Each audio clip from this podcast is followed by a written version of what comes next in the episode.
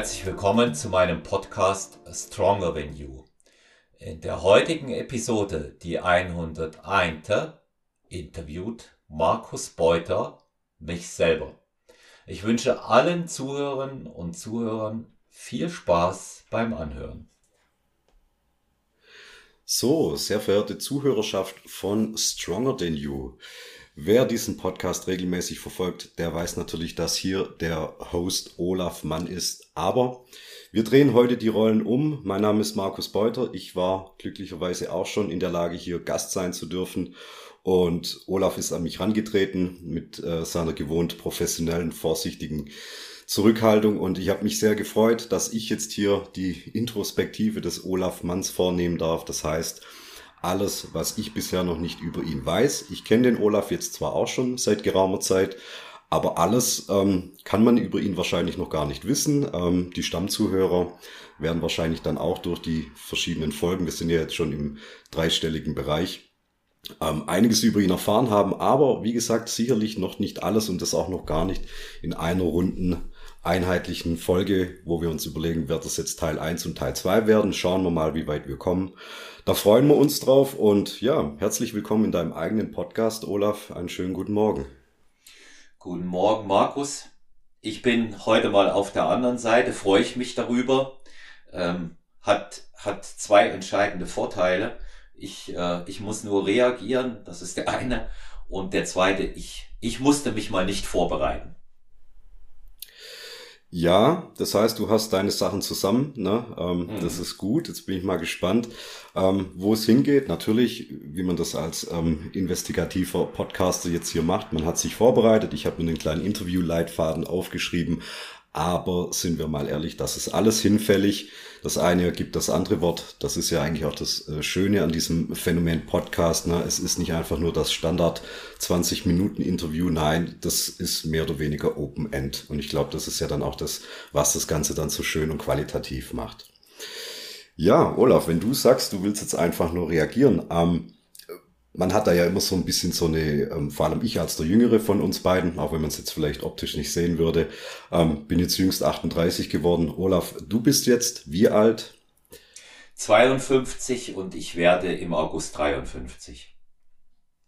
So, genau, um das einfach nochmal vorsichtig angesprochen zu haben. Und jetzt grundsätzlich, als ich damals auf dich aufmerksam geworden bin, hey Mann, bist du mit über 50 nicht zu alt für Podcasts? Also normalerweise schon. Der, der durchschnittliche Podcaster, der einen auflegt, ist sowieso erstmal männlich. In erster Linie, das wissen wir, ähm, ist Bartträger und ähm, ist äh, auch tätowiert. Das ist der durchschnittliche Podcaster und ähm, ja, wie gesagt, Anfang 30, Mitte 30 und so gesehen bin ich äh, schon auf jeden Fall zu alt. Bin offenbar ähm, über über dieses, über dieses Limit rausgekommen, hat aber auch den Grund, weil sich die ganze Podcast-Geschichte bei mir am Ende mehr oder weniger durch einen Zufall ergeben hat. Ist doch meistens immer so, oder? Also ja. ich, ich denke, die, die jetzt schon seit ein, zwei, drei Jahren dabei sind, ähm, ist weniger äh, taktischer Vorsatz im Spiel, sondern eher, ja, es ist so ein Medium, in das man so ein bisschen reinrutscht, also ohne das jetzt ähm, ähm, abschätzig beurteilen zu wollen. Aber ich glaube, so dieser Vorsatz wie jetzt, ich werde jetzt YouTuber, ähm, das ist beim Podcast aufgrund von, das ist noch nicht alt genug, dieses Medium, ähm, glaube auch einfach nicht der Fall. Und ich, ich denke auch, dass die wenigsten wissen, was das alles mit sich bringt. Also ich denke, im Mainstream ist es angekommen, dass ein YouTuber nicht nur seine zweimal 15 Minuten Videos die Woche macht und dass dann der Vorbereitungsaufwand auch bei 15 Minuten liegt. Nein, man weiß, dass das wesentlich aufwendiger ist, ja, dass da ein komplettes Team beschäftigt ist. Aber auch mit der Podcast-Geschichte. Also unschuldig hat das wahrscheinlich mal angefangen mit jemand, der halt einfach diese Plattform hatte und ein Mikro. Aber die Standards sind ja hochgegangen. Also wir, wir merken es ja selber. Ne? Also wir, die, die Anfangsdiskussion off Mic ist ja immer, hey Mann, was macht die Technik? Ja. Und ähm, das hat was mit Equipment zu tun, das hat was mit der Plattform zu tun. Und so viel ich auch mal gehört habe, ist auch jeder, jeder, also im einstelligen Bereich, jeder dritte, vierte Podcast nach wenigen Sendungen auch schon wieder durch. Also man erfährt gar nie was von dem, weil man einfach sieht, das funktioniert nicht. Hm. Ja, ja das, das hast du, das hast du ganz oft und ähm, weil die, dieser Eindruck, den die Leute, die den Podcast betreiben, da selber haben, ähm, das funktioniert nicht, der, der kommt einfach auch, wie so oft im Leben, ähm, aus zu hohen Erwartungen, die man selber hat.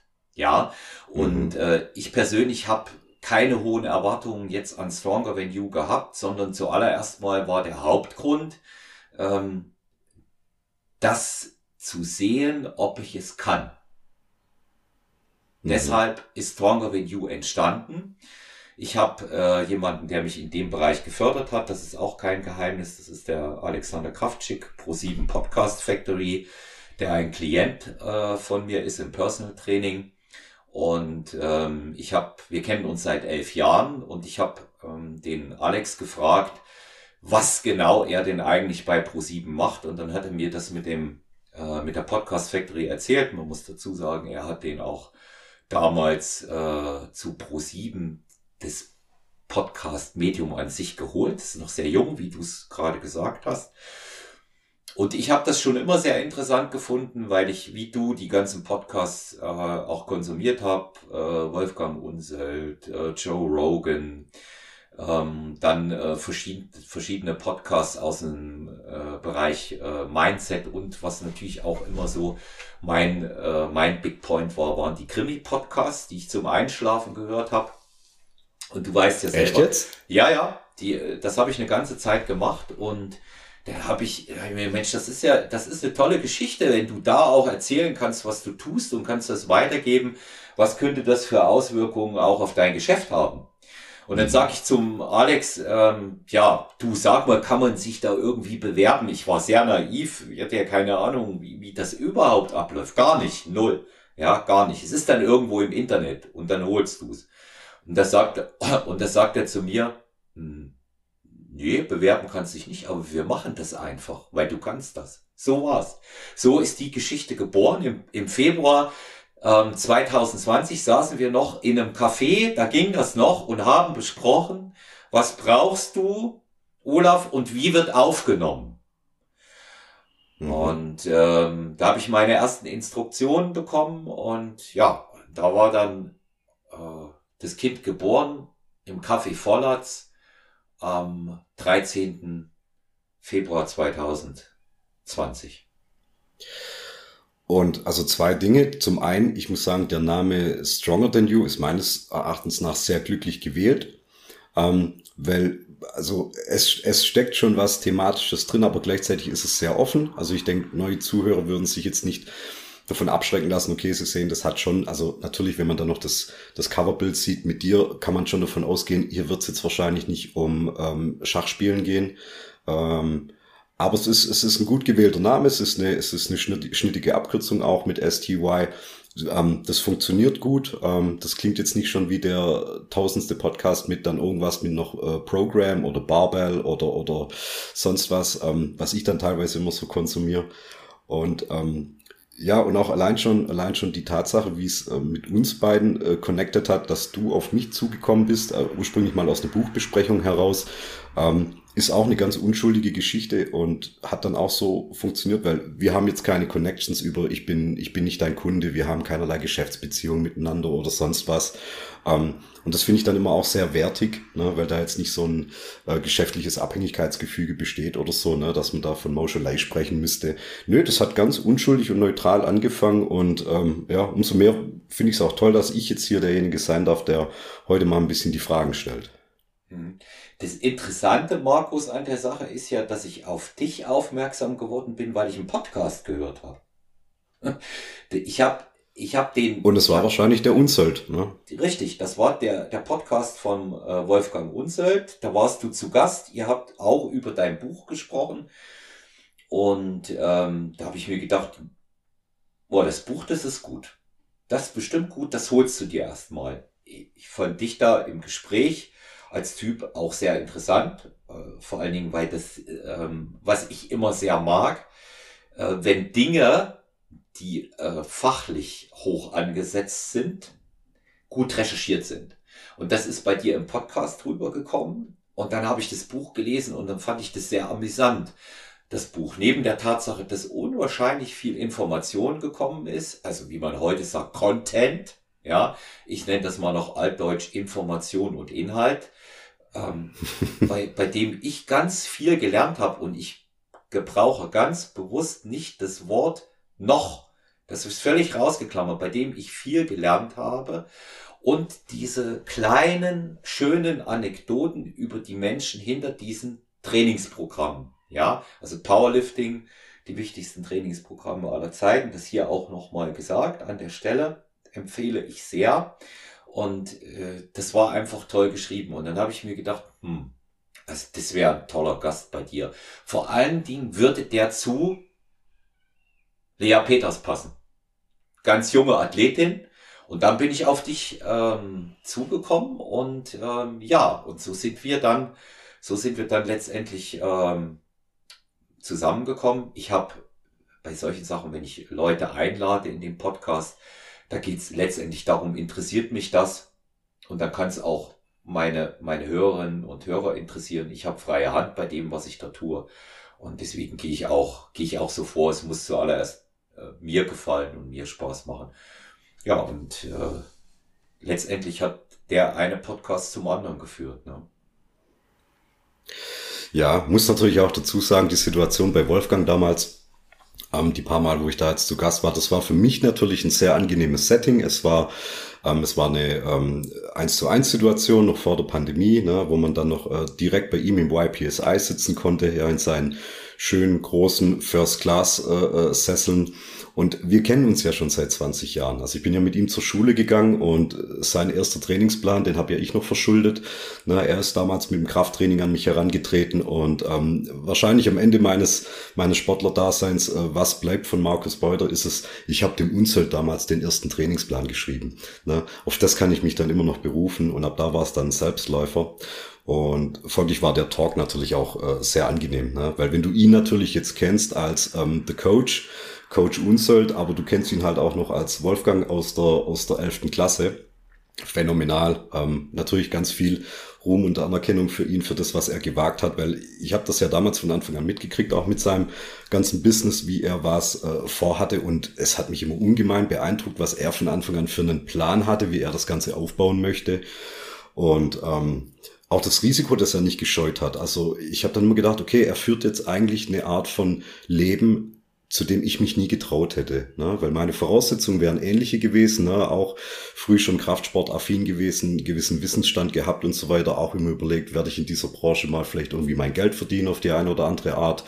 Ähm, aber diesen, diesen, diesen Masterplan und ähm, diesen, diesen Ehrgeiz und auch diese Selbstaufopferung in vielerlei Hinsicht, das hätte mich immer davon abgehalten. Und deswegen ist es dann wahrscheinlich auch gelaufen, dass ich Lehrer geworden bin. Ein Teil von mir steht da sehr konservativ äh, in, so einem, in so einem soliden Feld des Lehrertums, des, des Beamtentums. Und das, was du vorher gesagt hast, du kannst einladen, wen du möchtest, du bist frei.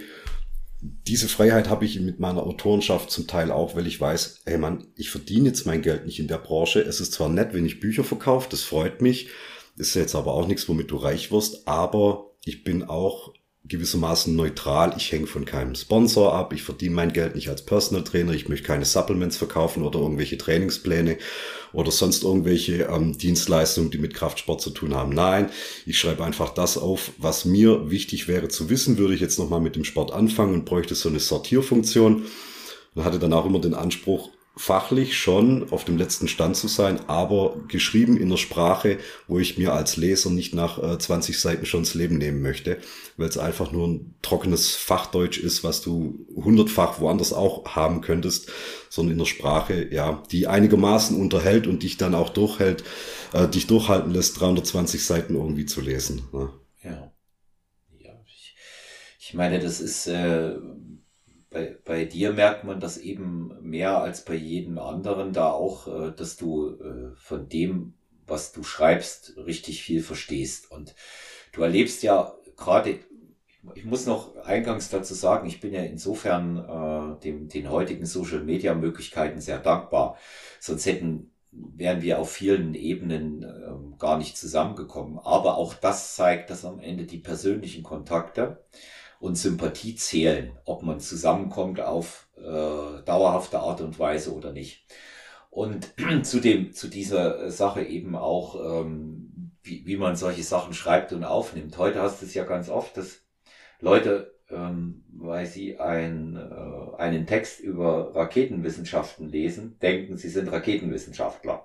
Ja, und äh, das, das dann äh, eben auch alles äh, sofort können. Und mir ist das immer lieber, jemand untermauert das Wissen, was er hat. Man kann nicht alles so äh, mit Erfahrung ähm, untermauern, aber wenn es geht in unserem Bereich schon, dass auch, äh, sag ich mal, eine notwendige eine notwendige Erfahrung auch im Bereich von Wettkämpfen oder auch von Training mit hinzukommt. Ja, schlicht und ergreifend nimmt man das den Menschen, die das so machen, ähm, viel mehr ab. Ja, und äh, auch wenn, wenn unsere Zeit heute sicherlich etwas anderes ist, ja, wenn du dich beispielsweise bei Instagram umschaust, hast du halt auch ganz andere Entwicklungen.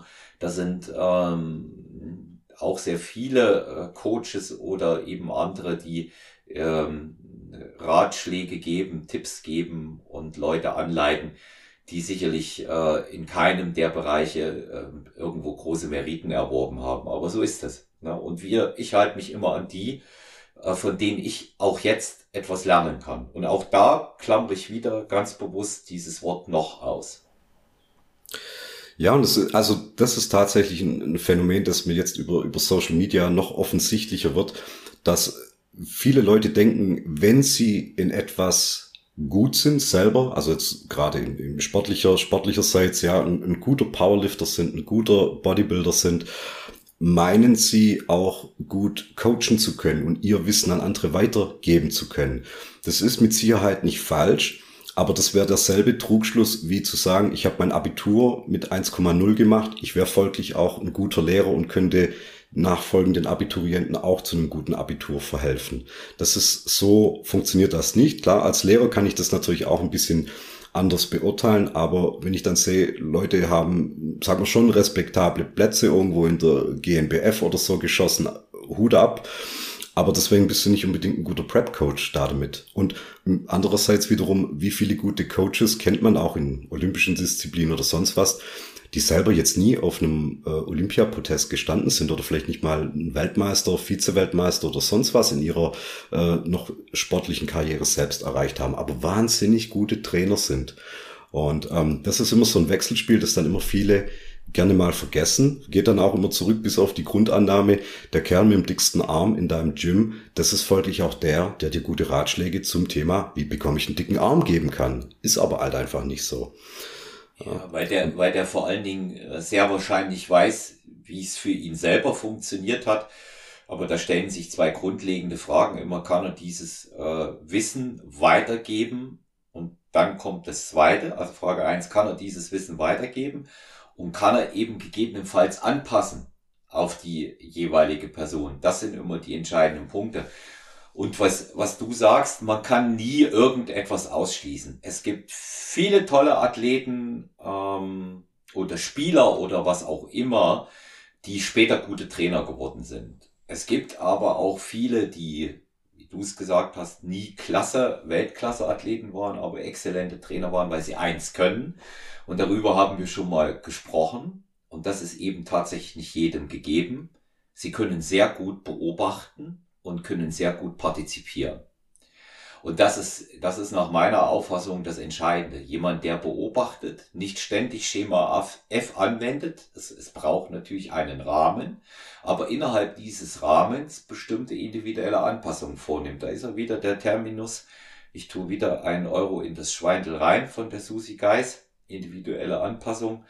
Und das, denke ich, macht den guten Trainer aus aus der Vergangenheit ein Beispiel nimmt, der erste Trainer von Mike Tyson, der ihn zum jüngsten Schwergewichtsweltmeister aller Zeiten geformt hat, zum Weltklasse-Boxer geformt hat, das war Gus D'Amato. Ja, der war als Amateur ein hervorragender Boxer, aber auch in den leichteren Klassen. Der hat nie im Schwergewicht geboxt, mhm. nie dort angetreten. Aber er war in der Lage, Talente zu entdecken gibt ja diesen Mythos, dass er über Tyson gesagt hat, als der 15 war und er hat ihn gesehen, das ist der neue Schwergewichtsweltmeister. Ob das stimmt, weiß heute keiner. Aber er hat eben nicht nur ihn hervorgebracht, sondern viele andere Weltklasse-Boxer. Das zeigt, der Mann hat ein gutes Auge für solche Dinge und er kann sehr, sehr gut beobachten. Das ist dieses Erkennen. Das sind eben so Gaben oder Talente, die man wieder im anderen Bereich hat. Ja, vielleicht hat die Genetik nicht für das eine gereicht, aber ähm, wie Stefan Kienzel sagt, die äh, genetische Intelligenz ist ja auch nicht zu unterschätzen. Ja, das gehört, das gehört dort genauso dazu. Ja. Ja, es gehört dazu und ich denke, das Auge von einem guten Trainer sollte hier ähm, in der Lage sein, die, die bisherige sportliche Laufbahn dahingehend zu unterscheiden, zu sehen, bringt er so eine gute Genetik mit, dass er trotz einem relativ schlechten oder durchschnittlichen Training überragendes geleistet hat. Ja, das hat bei dir in der Sendung ja auch schon äh, Benny Brömme gesagt von Mein Athlet, ähm, dass manche trotz ihres Trainings Weltmeister geworden sind. Ja, also, also Ausnahmetalente wie Usain Bolt werden oder wären sicherlich auch zur Weltspitze aufgeschlossen mit einem relativ durchschnittlich, durchschnittlich äh, konzipierten Trainingssystem, einfach weil sie so vieles schon mitbringen, um das zu kompensieren. Die haben die Fähigkeit, verletzungsfrei zu bleiben, die sind grundsätzlich explosiv, da stimmt einfach alles. Ähm, und da muss einfach ein guter Trainer, muss das dann halt auch einfach sehen. Ne? Also wenn ich schon einen 16-Jährigen habe, der einfach mal bei 80 Kilo Körpergewicht irgendwie schon äh, 125 auf der Bank drücken kann, ja, den dann mit 19 auf 200 Kilo hochgeführt zu haben, das ist dann auch nicht mehr so der große Wurf. Ja, der große Wurf ist der, der 24-Jährige mit 75 Kilo, der nie über 100 Kilo äh, auf der Bank rausgekommen ist, den mal auf 130 zu führen. Das ist dann der Punkt. Weil wenn du halt einfach solche Maschinen hast, die einfach funktionieren und du einfach nur dafür sorgen musst, dass die regelmäßig im Training bleiben, ähm, dann ist das sehr dankbar, aber es ist jetzt nichts, was ich mir irgendwie in meine Reputation schreiben würde.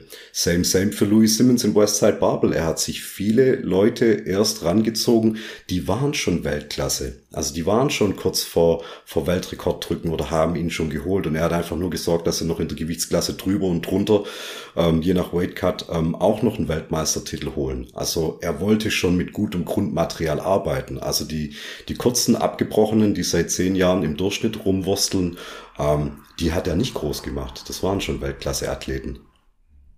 Ja, es, es gibt ja auch in dem Bereich wie man Leute an die Spitze führt, recht unterschiedliche Herangehensweisen. Ja, das hast du, wenn wir jetzt äh, Powerlifting nehmen, ähm, beim Abachiev gehabt, mhm. der, der ja tatsächlich ähm, die, diese Idee mit den Kniebeugen jeden Tag, die war ja nicht äh, ausschließlich dafür gedacht, dass man die besser macht, die Leute. Der hat ja ganz bewusst dort so eine Selektion vorgenommen. Genau, wer das überlebt, ja. der ist zu höheren Berufen. Genau so ist es, ja. Der, der hat eben halt auch schon die Genetik, das auszuhalten und ähm, ja, weil, weil es eben auch heute, dass die Gewichthebererfolge der bulgarischen, äh, russischen oder äh, zuvor äh, sowjetischen Athleten nicht nur allein auf diesen Trainingssystemen basieren, sondern eben auch auf entsprechender chemischer Unterstützung. Aber da hat man eben auch gemerkt, dass es erst bei denen dann äh, offenbar Sinn gemacht hat, damit zu arbeiten, äh, die wirklich schon auf diesem Niveau waren.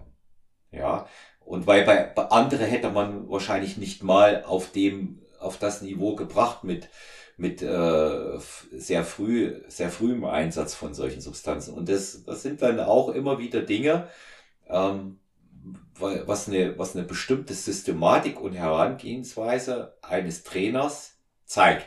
Klar spielt in dem Bereich die Auswahlmöglichkeit eine Rolle. Im Bodybuilding hast du das nicht, ja, weil es eben auch nicht äh, so viele gibt, die sich diesem äh, ganzen dort unterziehen und du hast auch keine Trainingsgruppen von zehn Athleten, die miteinander trainieren und da sagst du dann, derjenige, der bleibt übrig, der wird jetzt hier Weltmeister. So, so funktioniert äh, beispielsweise so eine Geschichte nicht. Ähm, Im Kampfsport schon eher. Im Kampfsport schon eher. Und ähm, auch da, auch da hat man das äh, tatsächlich immer wieder gehabt, wobei man beispielsweise im Kampfsport sagen muss, und es geht bis runter zu allen äh, Kampfsportarten, die haben sehr früh angefangen. Alle, die später etwas geworden sind, und da gibt es vielleicht einen minimalen einstelligen Prozentsatz, wo es nicht so war, aber die haben sehr früh angefangen, mit sechs, sieben Jahren, ja, mhm. und äh, irgendetwas dort in dem Bereich zu machen, spätestens mit zehn, nimm äh, die, die Weltklasse Schwergewichtsboxer, die wir aktuell haben, wie Tyson Fury, ja, das ist ein ähm, Bärnackelfighter, er nennt sich ja selber äh, Gypsy King und ähm, fahrende äh, irische Abstammung, bei denen äh, Bärnackel, also Boxen, schon ganz in ganz jungen Jahren in den Familien gepflegt wurde. Ja, und die wach, wachsen damit auf. Ich wollte jetzt schon sagen, wachen, wahrscheinlich auch, aber sie wachsen damit auf. Und ähm, dann werden die natürlich auch immer besser gemacht, wenn sich Talent bei denen zeigt. Aber gut, das ist jetzt wieder äh, in, in einem anderen Bereich äh, abgeschweift, aber äh, ein Trainer wird solche Leute natürlich, ähm, wenn er ein gutes Auge hat, ein gutes Gefühl dafür und sie auch nicht äh, verheizt, immer an die Spitze führen und das gilt für alle Sportarten. Aber wo du gerade sagst, abschweifen, ähm, man kennt dich als äh, Natural Bodybuilder, aber der Olaf Mann kommt selber aus dem Boxen. Möchtest du vielleicht da mal noch ein paar äh, Insights dazu weitergeben? Ne? Also man würde es dir von der Optik her zutrauen, ne? wenn ich dein Startbild sehe auf, ähm, auf Spotify, wenn ich deinen Podcast aufmache. Also wenn ich jetzt quasi nicht das ähm, kokosnussbraune Bühnenbild sehe, sondern ähm, so diesen, diesen Straßenlook oder so, da könnte ich mir schon vorstellen, ah ja, das ist so ein Milieutyp, ja, der hat garantiert früher mal geboxt. Ne? Ja, also ich äh, habe tatsächlich äh, wirklich eine, wird es fast klassische Kampfsportausbildung nennen, äh, genießen dürfen Angefangen hat das bei mir als Siebenjähriger, ja, knapp acht, also aber noch sieben Jahre alt. Ich erinnere das noch sehr genau. Ähm, da kam der Bruder meines Sandkastenfreundes und hat zu mir gesagt, du gehst jetzt mit zum Judo. Auch Judo, wie bei mir damals, ja. ja. Super. Du gehst jetzt mit zum Judo, ne? So. So war das. Ja, okay, also ich gehe jetzt mit zum Judo. Ich bin dann zu meinen Eltern gegangen und habe gesagt, ich gehe jetzt zum Judo. Ähm, das war so, wie du es dir klassisch in einem Film vorstellen könntest. Ähm, Vater am Esstisch, Mutter in der Küche. Und ähm, ja, ist okay. So. Und Aber Judo geht, ne? Da wird nicht geschlagen. Das wissen dann die meisten ja. auch, ne? Hättest ja. du Taekwondo oder so gesagt, dann eher dann, uh, mal gucken. Hm. Also es macht äh, beim Judo kannst du schon auch ganz schön Auer machen, vor allen Dingen dann, wenn du äh, ab dem ab dem dritten äh, Schülergrad, ab dem dritten Kio dann natürlich höher kommst. Ja. Ab da, wo du würgen darfst. Ja, ab da, wo du würgen und schwer hebeln darfst. Also mhm. das ist ja heute bekannt als äh, Armlock und Aufgabegriff. Und ähm, für die, die äh, sich fürs äh, MMA interessieren, äh, sämtliche Aufgabegriffe aus dem Bereich kommen aus dem Jiu-Jitsu, sprich dann später aus der Weiterentwicklung des Judos. Das muss man auch mal ganz klar sagen. Das gibt es schon viel länger, als es ja. MMA gibt. Viel länger. Ja, wissen die jungen Leute ja gar nicht, ne? Nee.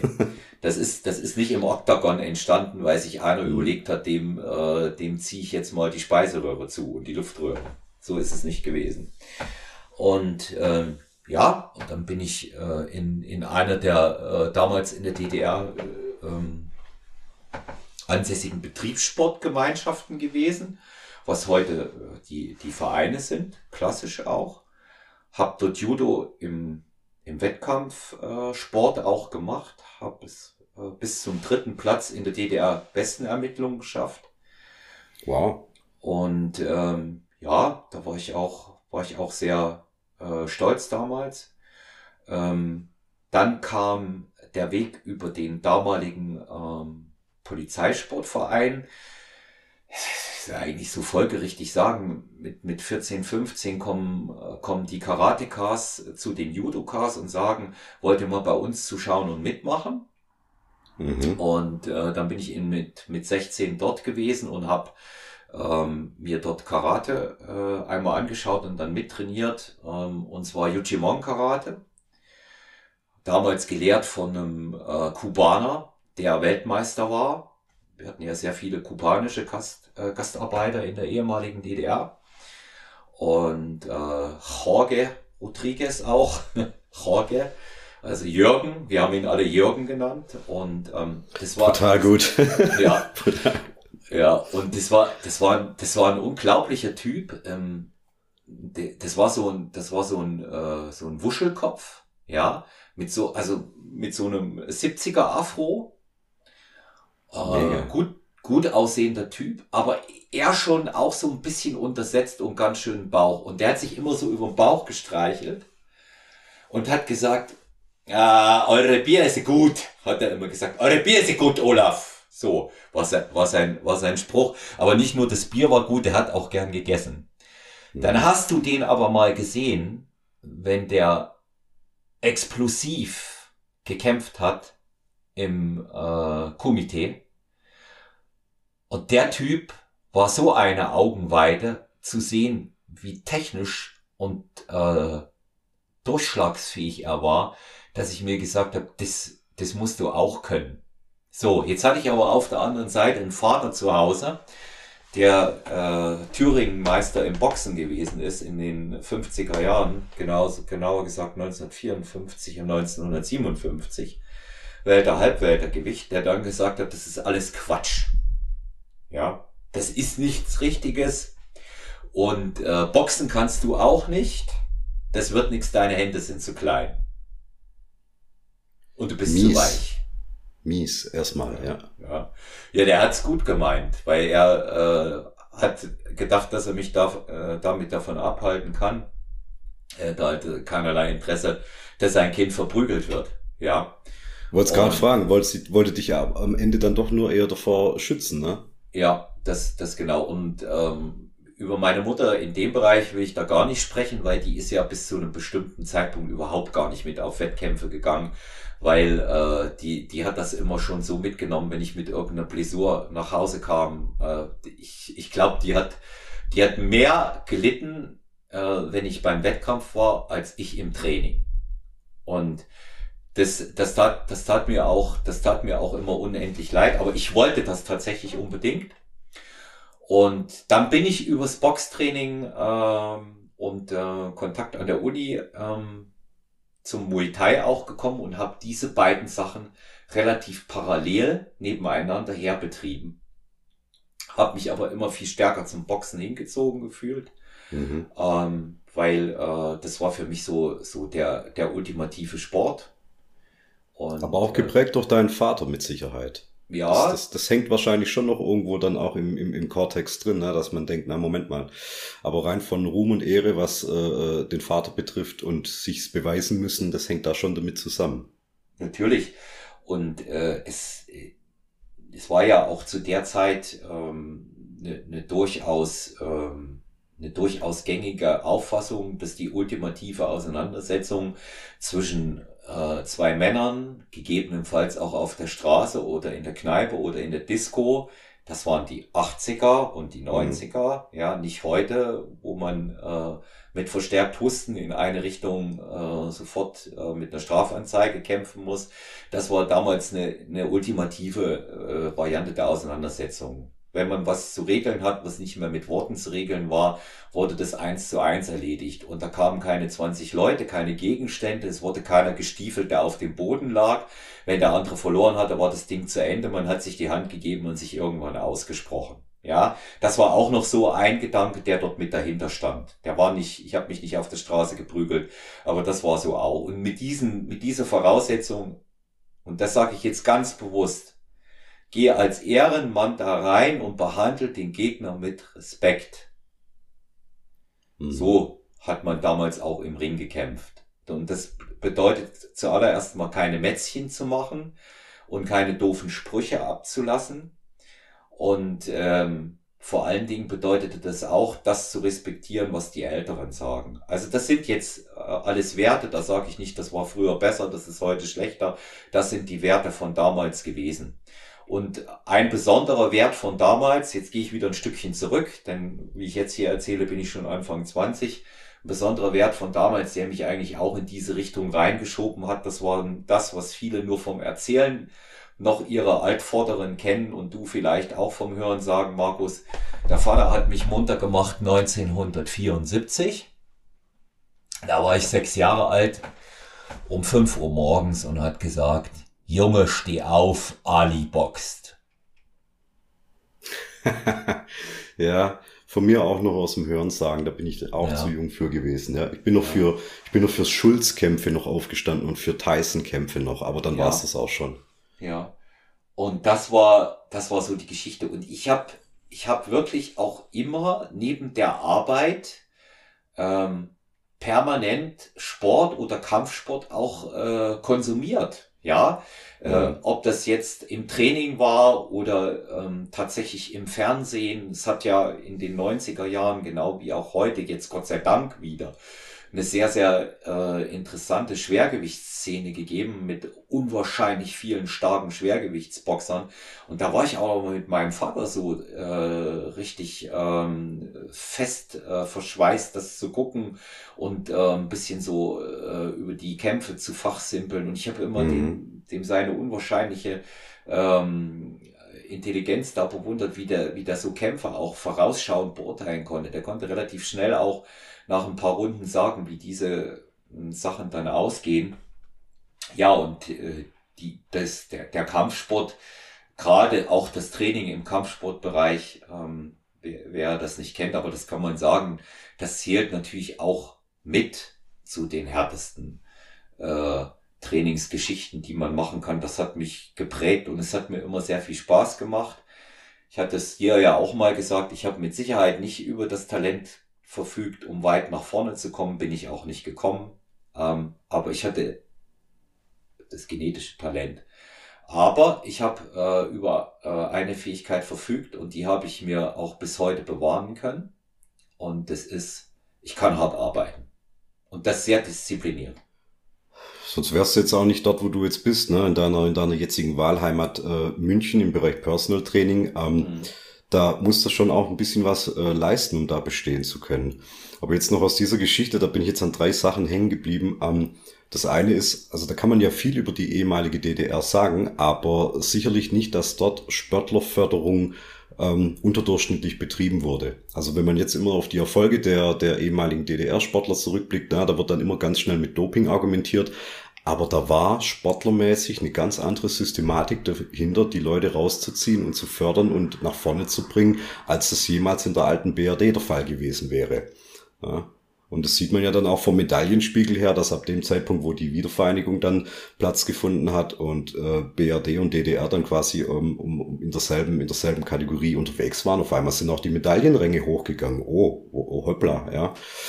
Ähm, das andere ist, Studium hast du noch kurz angerissen, nur mal kurz für die Hörer, weil ich, ich, ich erinnere es noch, du hast Slavistik studiert, ist das mhm. richtig? Genau, ich habe ja. Äh, Slavistik studiert, also Oberbegriff slawische Sprachen, deren Kultur und dazu Literatur, ähm, aber im, im Kern Russisch.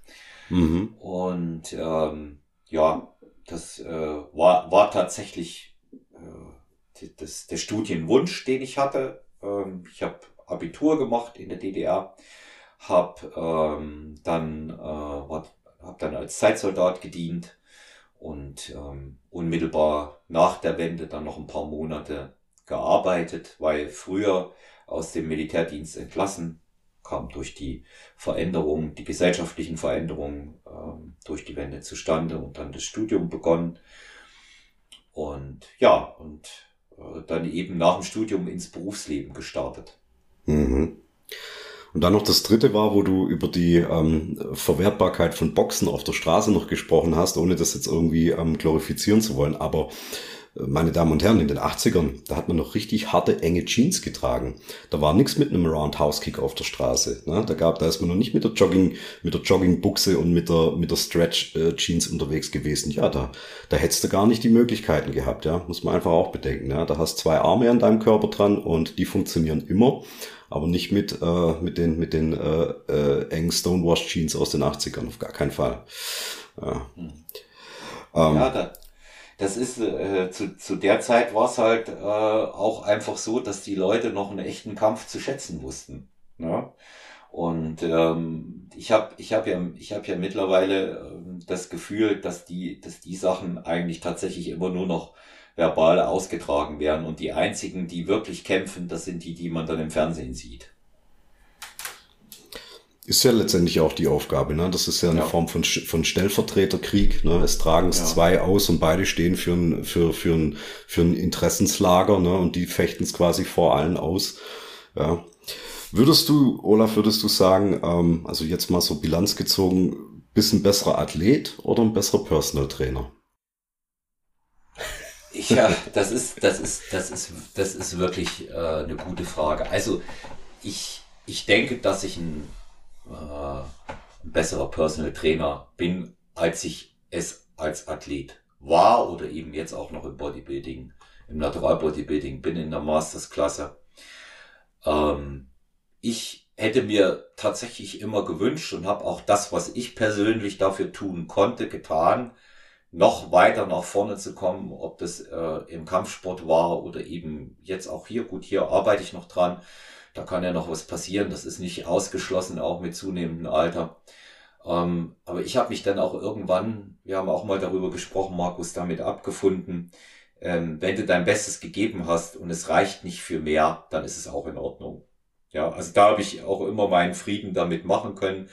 Und ähm, ich freue mich heute viel, viel mehr äh, darüber, wenn ich ähm, Leute im Training, in der Ernährung, ähm, in ihrer gesamten Lebensqualität besser machen kann, diese Lebensqualität verbessere, sie sich wohlfühlen oder Menschen, die auch mit, mit Schmerzproblematiken äh, zu mir kommen oder mit Beschwerden, wenn ich die dann auch wieder in die, äh, in die richtige Bahn bringe, das sind so Dinge, die mir unwahrscheinlich viel zurückgeben. Das glaube ich dir sofort und ich denke auch immer, ähm, ich habe ich hab den äh, ehemaligen äh, deutschen Bundestrainer im KDK, den Francesco Virsi, auch mal sagen hören, in dem Moment, wo du dann vielleicht selber als Athlet raus bist aus dem Sport, aus jedweden Gründen auch immer, du hast Business-Prioritäten, du hast Familie, du hast einfach oder vielleicht auch verletzungsbedingt, whatever, aber trainierst Athleten, die erfolgreich sind, dann durch, durch, deine, durch diese Beziehung zu den Leuten, ihr Erfolg ist dein Erfolg und nicht im Sinne von, naja, der hat mich jetzt gebucht und mich dafür bezahlt, ähm, dadurch kriege ich noch mehr Klienten. Nein, sondern du bist auf den Wettkämpfen dabei, du betreust und sein Erfolg, das spiegelt dir, dein, dein, deine Emotionen spiegelt dir das so wieder, als würdest du selber auf das Treppchen hochgehen und das kann ich mir schon gut vorstellen, dass das dann eine Sache ist, die multipliziert dann halt einfach dieses Gefühl, was du dann halt selber als Athlet, dann hast du deine zwei, drei, vier Wettkämpfe im Jahr, aber so bist du in der Lage, das mehrfach zu erfahren. Und das ist ja dann auch eine Motivation, nicht nur zu sehen, okay, der ist jetzt formal erfolgreich, ähm, das verbessert meine Reputation. Nein, ich, ich erlebe auch diesen Erfolg mit. Ne? Und deswegen ist man ja dann auch gern mit seinen, mit seinen Trainees dann auf einem Wettkampf und versucht die ja dann auch zu betreuen, wenn es die Situation erlaubt. Das kann ich mir schon ganz gut vorstellen. Absolut. Ja, wobei, äh, Markus, ich weiß nicht, wie es bei euch im Powerlifting ist, aber tatsächlich bewerte ich das im Bodybuilding ähm, nach einigen Jahren als äh, Wettkampfcoach äh, nur ganz kurz temporär als Erfolg, weil das ist extrem undankbar. Ähm, die zu 90 Prozent habe ich ja die normalen Kunden, so wie ich es mal nenne, im Personal Training, also die keine Wettkampfathleten sind, sondern äh, mhm gesund bleiben wollen, Muskeln aufbauen wollen, abnehmen wollen, ihre Rückenbeschwerden in den Griff kriegen wollen, die ein gutes Gespräch äh, im Training suchen, ja, die einfach auch mal bei einem sehr anstrengenden Alltag abgelenkt werden wollen. Das ist ja auch immer ein Stück weit äh, Entertainment, was du als Coach bietest. Ja, damit meine ich nicht, ich tanze und singe dabei, sondern sie sollen abgelenkt werden. Es ist schließlich teuer, bezahlte und erkaufte Freizeit. Wettkampf Bodybuilding. Das würde ich auch erwarten, ja. Ja, ja. Und Wettkampf Bodybuilding ist ähm, als Vorbereitungscoach oft ähm, eine sehr undankbare Aufgabe. Wir hatten uns ja schon mal ausführlich ähm, auf Mike ähm, in einem Telefonat mal über die über das Schicksal der Präsentationssportart Bühnenbodybuilding ja unterhalten und ja, wie dann einfach die Kriterien sind in denen du als Nicht-Jury-Mitglied ja dann, denen du ja ausgeliefert bist sozusagen. Ähm, aber ich glaube, da erfüllst dann du als Trainer auch, der dann vor Ort dabei ist, mit noch die, ähm, die Funktion desjenigen, der das Ganze dann noch für seinen Klienten, den er betreut, auch noch mal ein bisschen spiegeln kann. Ne? Also ähm, wenn er in völligen Selbstzweifeln versinkt, wie schlecht er doch gewesen wäre und du dann aber wenigstens sagen kannst, hey, ich habe auch live vor Ort dein Teilnehmerfeld gesehen und so weiter und so weiter. Ähm, da hat die Jury mit einfach einen großen Grund dran oder mit einem großen Anteil dran gehabt, dass es nicht so gelaufen ist, wie es hätte laufen können. Ich habe die anderen Athleten gesehen. Ich muss mir das jetzt nicht nur aufgrund von irgendwelchen Fotos noch zusammenreimen ähm, und kann es ihm dann nachträglich auch noch ein Feedback dazu geben. Hey man, war es jetzt wirklich, du warst nicht on point oder ähm, war es halt einfach ein bisschen eine schicksalshafte Jury-Geschichte, was halt einfach eben mitschwingt. Weil aus den Konkurrenzlagern, da wird es immer heißen, oh Mann, du sahst gut aus, ja, ich hätte dich auch Top 3 gesehen. Aber es ist vielleicht auch nicht so verwertbar, das ist einfach Höflichkeit, ne? das ist äh, Fair Play. Aber wenn der eigene Coach dabei war und ähm, eine ehrliche Haut wie du, der dann einfach auch eine, eine dementsprechende Rückmeldung geben kann, das, das hilft doch mit Sicherheit dann auch nochmal. Ja, das, äh, das hilft den Athleten, wobei ich ähm, dieses äh, undankbar hier in dem Fall ähm, erst sekundär mal sehen würde, was, was Jury und so weiter angeht. Ich, äh, ich hab, unterhalte mich ja mit sehr vielen Kollegen, die über Jahre schon im Bodybuilding auch coachen. Undankbar ist es deshalb, weil, man muss es leider sagen, Athleten oft sehr undankbar sind. ja. Und äh, die, die und da muss man einfach auch feststellen, dass sich viele dort zwischenmenschlich nicht mit Ruhm bekleckern.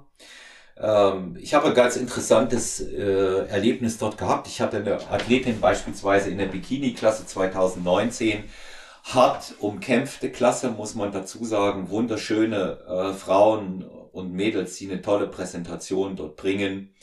Aber die Bikini-Klasse ist halt noch weniger greifbar als alle anderen Klassen, was die Bewertungen angeht. Und Wieso? Äh, ja, weil äh, ich meine, wenn du, wenn du dir die Bewertungskriterien äh, durchliest, steht dort drin, bewertet wird zu 30 Prozent die Präsentation, ähm, dann zu so und so viel äh, Prozent Haare, Make-up, Sexappeal und Bikini. Ah, okay. Ja, und es soll kein sichtbarer Muskeltonus sein, aber wiederum äh, müssen die Frauen sehr schlank sein und athletisch. Also das ist schon, das ist schon eine sehr, eine sehr, sehr schwierige Geschichte. Und äh, das war bei weitem eine Athletin, die ich dort hatte, äh, die nicht alles in der Vorbereitung gegeben hat, was man von ihr erwarten konnte. Schon gar nicht das gemacht hat, was ich ihr gesagt habe.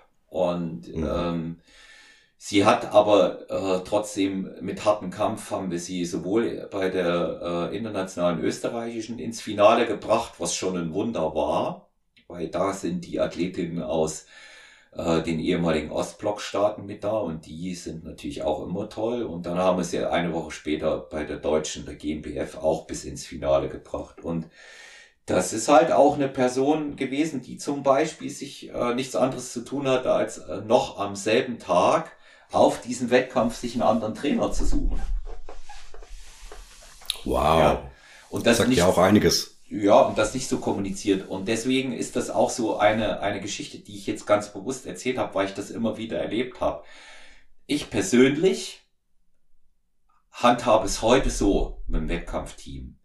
Wer in unserem Team, in unserem Team sein möchte, der muss erstmal zu den anderen passen, weil die meisten, die jetzt da sind, sind schon sehr lange da. Der muss zu den anderen passen. Zweitens muss er zeigen, dass er sich nicht nur als Athletin oder als Athlet auszeichnet, sondern auch, dass er loyal zu allen dort steht und auch wenn es eine totale Individualsportart ist, teamfähig ist. Das ist für mich sehr, sehr wichtig. Und deswegen ähm, muss man sich in der Zukunft, und das habe ich jetzt über ein Jahr so gehalten und bin hervorragend damit gefahren, eineinhalb Jahre, muss man sich einfach bei uns bewerben. Ich nehme nicht mehr einfach so jeden, der jetzt sagt, du pass auf, hier hast du das Geld, was du willst, bereite mich vor, ich bin bestimmt gut. Ja, das mache ich nicht mehr. Das ist auch etwas, was ich definitiv nicht mehr brauche, weil dieser Ärger und dann auch bei mir die Frustration, die sich hinterher aufbaut, die kann man nicht mit Geld bezahlen oder mit irgendwas anderem. Und aus dem Grund, wenn ich kein gutes Gefühl dabei habe, lasse ich lieber ähm, die Finger davon. Heute ist es sehr, sehr viel wichtiger, dass man solche Werte auch miteinander lebt und ich brauche das auch dann nicht. Ja. Aber Leute, da hört ihr doch jetzt, ähm, da ist jemand, der sowas öffentlich kundtut. Ähm, also ich gefühlt höre sowas zum ersten Mal. Ähm, gefühlt sind Kriterien, um bei Leuten oder bei erfolgreichen äh, Prep-Coaches reinzukommen, dann halt einfach schon, wie hoch sind deine Chancen auf Erfolg. Ne? Also sprich, kann er sich mit dir dann auch äh, rühmen. Aber wenn ich jetzt höre, dass man sich aufgrund von passt das ins Team, passt das dem, dem, dem Cheftrainer rein, ja, weil das einfach so eine, so eine, so eine Kausalitätskette ist von, wenn der eine nicht funktioniert, wird es äh, den anderen auch irgendwie mit reinziehen, ja, weil einfach der Trainer ja alles handeln muss, finde ich das einfach nur wahnsinnig ähm, ehrlich und ähm, ja, fast schon, fast schon ähm, so dass es mich vielleicht dann sogar als äh, potenziellen Kunden fast schon ein bisschen abschrecken würde, dass ich denke, oha, bringe ich das überhaupt äh, äh, mit von meinem Sozialen her und von allem, von meiner, von meiner Einstellung, ähm, oder lasse ich dann vielleicht gleich die Finger davon, ne? weil haben ja viele dann auch, dass sie sich so, so understatement-mäßig dann irgendwie eher fühlen. Aber scheinbar macht es ja bei dir, gibt es ja äh, totalen Sinn, sonst würdest du ja nicht praktizieren. Ja, und das, das soll ja bewusst auch die Leute abhalten, die sich nicht damit identifizieren können. Mhm. Markus. Mhm. Ja. Und ähm, das zwingt sie keiner. Das ist auch sehr wichtig, das muss man sagen. Ich freue ist mich so. über ja. ja, und ich freue mich über jeden, der zum Beispiel im Wettkampfbereich kommt und sagt, über jeden anderen Kunden sowieso, aber der im Wettkampfbereich kommt und sagt, würdest du mich coachen? Ich freue mich über jede Anfrage. Und da wiederum bin ich ein bisschen weg von dem, was viele andere Coaches machen. Ich weiß, äh, mein Kumpel Christian Schneider, Weltmeister ähm, Natural Bodybuilding und Profi, macht's auch so. Und ich nehme denjenigen bei mir auf jeden Fall mit rein ins Coaching, wenn er reinpasst, unabhängig von seinen Erfolgsaussichten.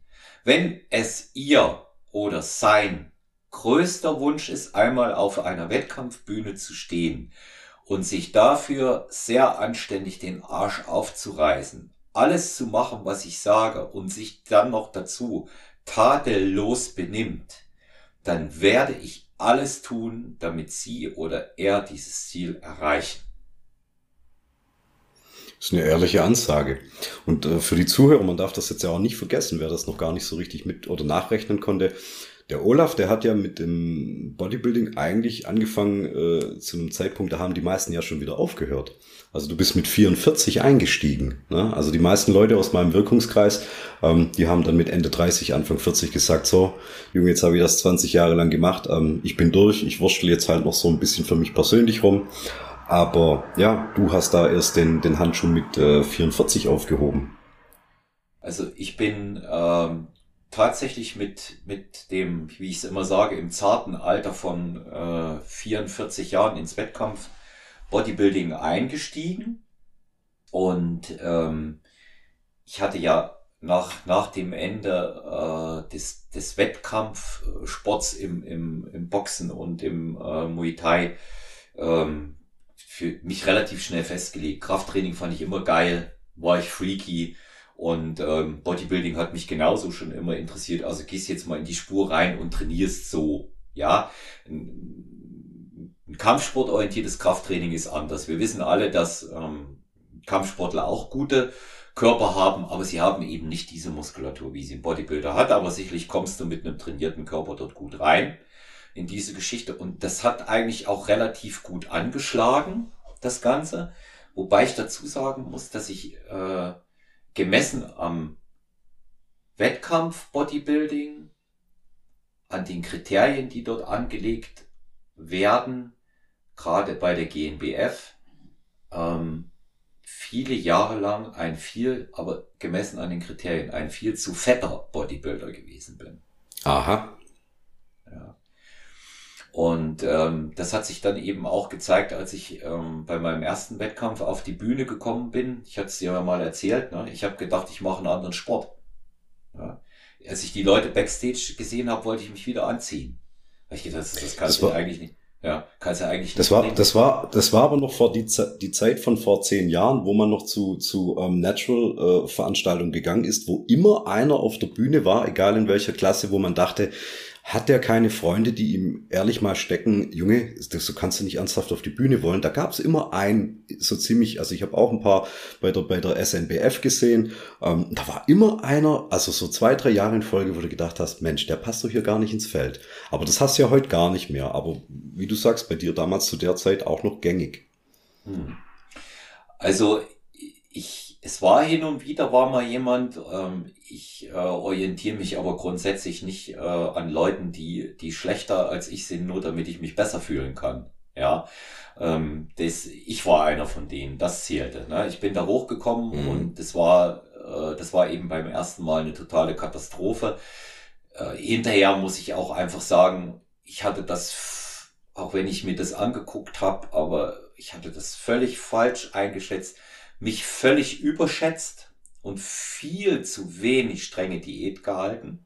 Mhm. Das habe ich, das habe ich auch gemerkt. Das einzige, was einigermaßen passabel war beim ersten Bühnengang, aber wirklich auch nur einigermaßen, waren meine Beine.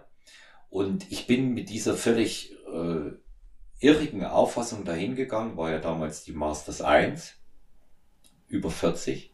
Ja, mhm. Ende, wie können die da schon aussehen? Ja, verdammte Axt. Die, die da oben angetreten sind in der Masters 1, waren die besten. Von allen. Mhm. Aber ja. woran lag das, Olaf? Hattest du im Vorfeld kein Bildmaterial gesehen oder zu wenig Kontakt mit aktiven Athleten in dem Bereich gehabt, dass du nicht wusstest, wo liegt die Nulllinie? Bin ich darüber mhm. oder darunter?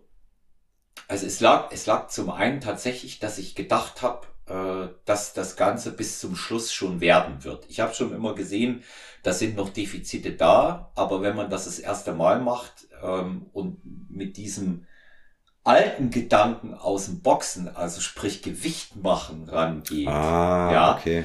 ja, dann, äh, dann ist man auf einer, auf einem völligen Holzweg. Ja. Du hast dich selber vorbereitet, so wie ich ja, das raushöre. Genau. Und mhm. ich also für mich war das dasselbe wie Gewicht machen. Ich habe gedacht, wenn du mhm. genügend Gewicht machst, wirst du dann schon dort in Form sein. Ja, nee, so war es aber nicht, weil es hat halt nicht gereicht, um mitzuhalten. Also wenn mhm. es mir in irgendeiner Art und Weise wichtig gewesen wäre, dann hätte ich hier in München im Müllerschen Volksbad damit punkten können mit der mit der Figur, aber auf einer Wettkampfbühne, wo die Leute alle abgezogen sind und mhm. ich sag mal, wenn du über sieben bist Prozent Körperfettanteil, mhm. eigentlich schon gar keine Wettkampfreife hast, ja, dann, ja. äh, dann verlierst du dort. Und äh, ich bin dann folgerichtig auch in der Elimination Round rausgeflogen. Und interessanterweise hatte ich auch in dem Jahr äh, wahnsinnig viele Athletinnen und Athleten am Start und keiner, und das, das war für, das war etwas, was, was mich tatsächlich wirklich zum Nachdenken gebracht hat. Keine oder keiner von denen, die dort am Start waren, war schlechter als der dritte Platz. Mhm. Das siehst du zwei, mal. Ja. ja, zwei Siegerinnen, ähm, zwei dritte Plätze und ein, ein zweiter. Mhm.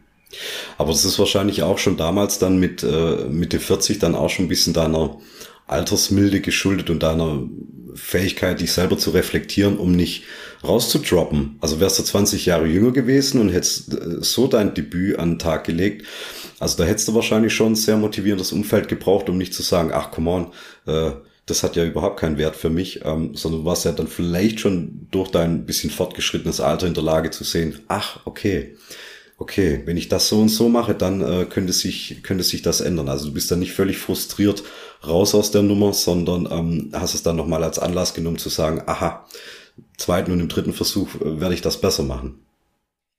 Wenn ich Anfang oder Mitte 20 gewesen wäre, Markus, hätte ich erstmal eines gemacht. Dann hätte ich das auf alle und jeden geschoben. Absolut. Ja. Aber das machen die ja. Leute ja heute noch. Dafür haben wir eben, Social Media. Eben, ne? ja. Dafür haben wir Social Media. Also es wird erstmal generell auf die Jury geschoben und dann nicht auf die Form, sondern nur auf die Präsentation oder nicht auf die Präsentation und nur auf die Form. Es gibt ja, es gibt ja viele Dinge. Und wenn ich dagegen jetzt meinen aktuell letzten Wettkampf angucke, das war ähm, im Mai 2019 internationale deutsche Meisterschaft in Oldenburg. Mhm. Da bin ich bis ins Finale in der Masters 2 gekommen, bin dort Fünfter geworden.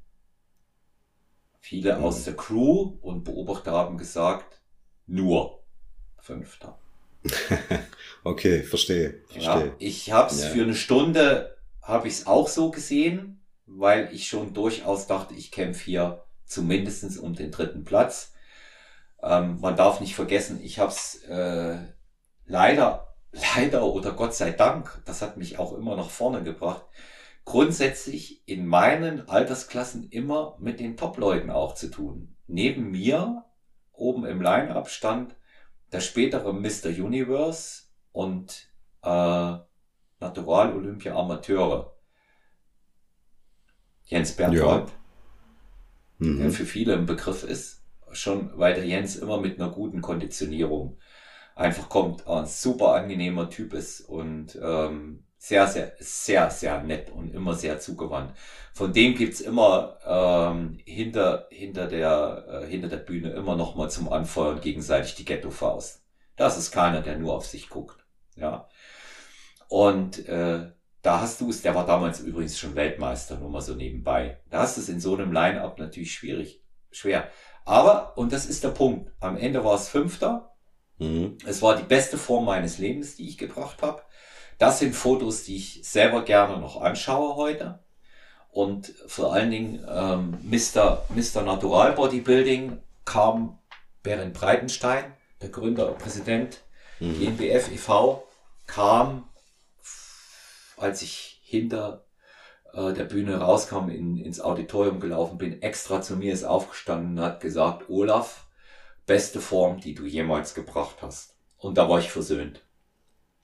Also, das nimmst du doch auf jeden Fall mit. Ähm, ja, es zeigt ja aber auch so ein bisschen dein Mindset, um diesen tollen Begriff zu verwenden, dass du dich dann halt auch an den guten Leuten orientierst und den Draht zu denen suchst und nicht so mit diesem ähm, ein bisschen äh, halb zur, halb runtergerockten äh, äh, Verliererfeld dich dann zusammenrottest und dann äh, euren euren Loser-Stammtisch aufmacht, ne, wo man sich dann über die da oben unterhält und wie unfair das doch alles wäre. Ne?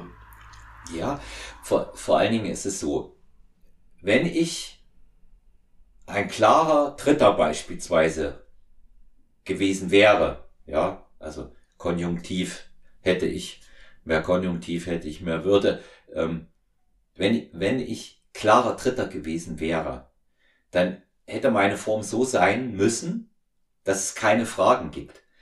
Aber man muss eben auch sagen, dass dann die Athleten, die vor mir platziert waren, auch in einer hervorragenden Verfassung waren. Ja. ja.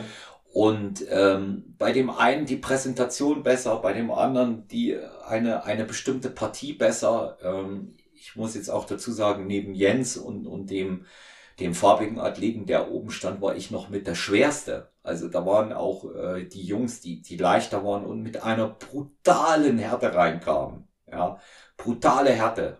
Ja, ähm, das ist, das ist schwer. Das ist schwer. Und letztendlich ist es so. Verbessert, gut gefühlt, den Klassiker am Morgen davor oder am Morgen des Wettkampftages, vor dem Wettkampf, ähm, gehabt, auf der Bettkante gesessen und gesagt, hey, mehr konntest du nicht tun, bist hier dermaßen im Eimer, jetzt geht da hin und gib dein Bestes und dann ist was Gescheites und fahr nach Hause. Das klingt total gesund. Ähm, wenn ich so selber drüber nachdenke, äh, in den Momenten so vor, vor 20 Jahren oder, oder vor, vor, vor 15 Jahren, wo man auch vielleicht mal noch ein bisschen damit geliebäugelt hat, vielleicht doch irgendwie auf, auf, auf die Bühne mal zu gehen, einfach mal nur so zum Schauen. Ähm, da wäre ich, also damals wie heute, glaube ich, hätte, ich hätte nicht die psychische Stabilität gehabt, ähm, das zu ertragen. Und ich meine jetzt nicht die, die Strapazen der Vorbereitung als solches, sondern einfach diese Ungewissheit. Ähm, da kann jetzt jemand dich, dich ausstechen, ähm, der vielleicht aber auch gar nicht besser ist. Wahrscheinlich mit einem Grund, Grund warum ich mich dann, dann doch noch ähm, fürs Powerlifting äh, aufraffen konnte für, für, für Wettkämpfe, weil es da halt einfach ja, es ist einfach auf Fakten basiert. Ne? Eine 245 Kilo Kniebeuge ist halt einfach mehr wie eine 244 Kilo Kniebeuge. Gewichtsrelativfaktor äh, äh dann noch mitgerechnet und so weiter. Und da kannst du nicht diskutieren. Also das Schlimmste, was mir da passiert ist, ist dann halt eine Entscheidung, dass ich halt ähm, zweimal ausgebombt habe bei der Kniebeuge mit Equipment, äh, dass es wohl nicht tief genug war. Und selber guckst du dir die Videoaufnahmen an und deine, dein, dein, dein Team sagt, hey, das war auf jeden Fall eigentlich gültig, aber ja, Jury hat's halt irgendwie ein bisschen falsch gesehen, war ein bisschen hart drauf an dem Tag, okay, hast du halt nicht gültig gekriegt, ja, mein Gott. Ne? Aber du wusstest ja von deiner Vorbereitung her, was du heute imstande gewesen wärst, für eine Totalleistung abzuliefern. Und dann hast du den, dann hast du den Klassengewinner gesehen und dann hast du das mit dir verglichen und dann warst du selbst da damit noch zufrieden. Selbst das war dann noch okay. Aber ähm, ja, also wenn du mit 44 angefangen hast, also Leute, ich habe jetzt noch sechs Jahre, bis ich 44 bin, ähm, und ich dann sage, okay, jetzt, jetzt könnte ich mir das noch vorstellen, dann würde ich mich dann doch auch beim Team Olaf dann äh, anschicken und sagen, hey, mach du mich doch jetzt mit Mitte 40 nochmal frisch für die Bühne, ich hätte jetzt auch den Kopf dazu.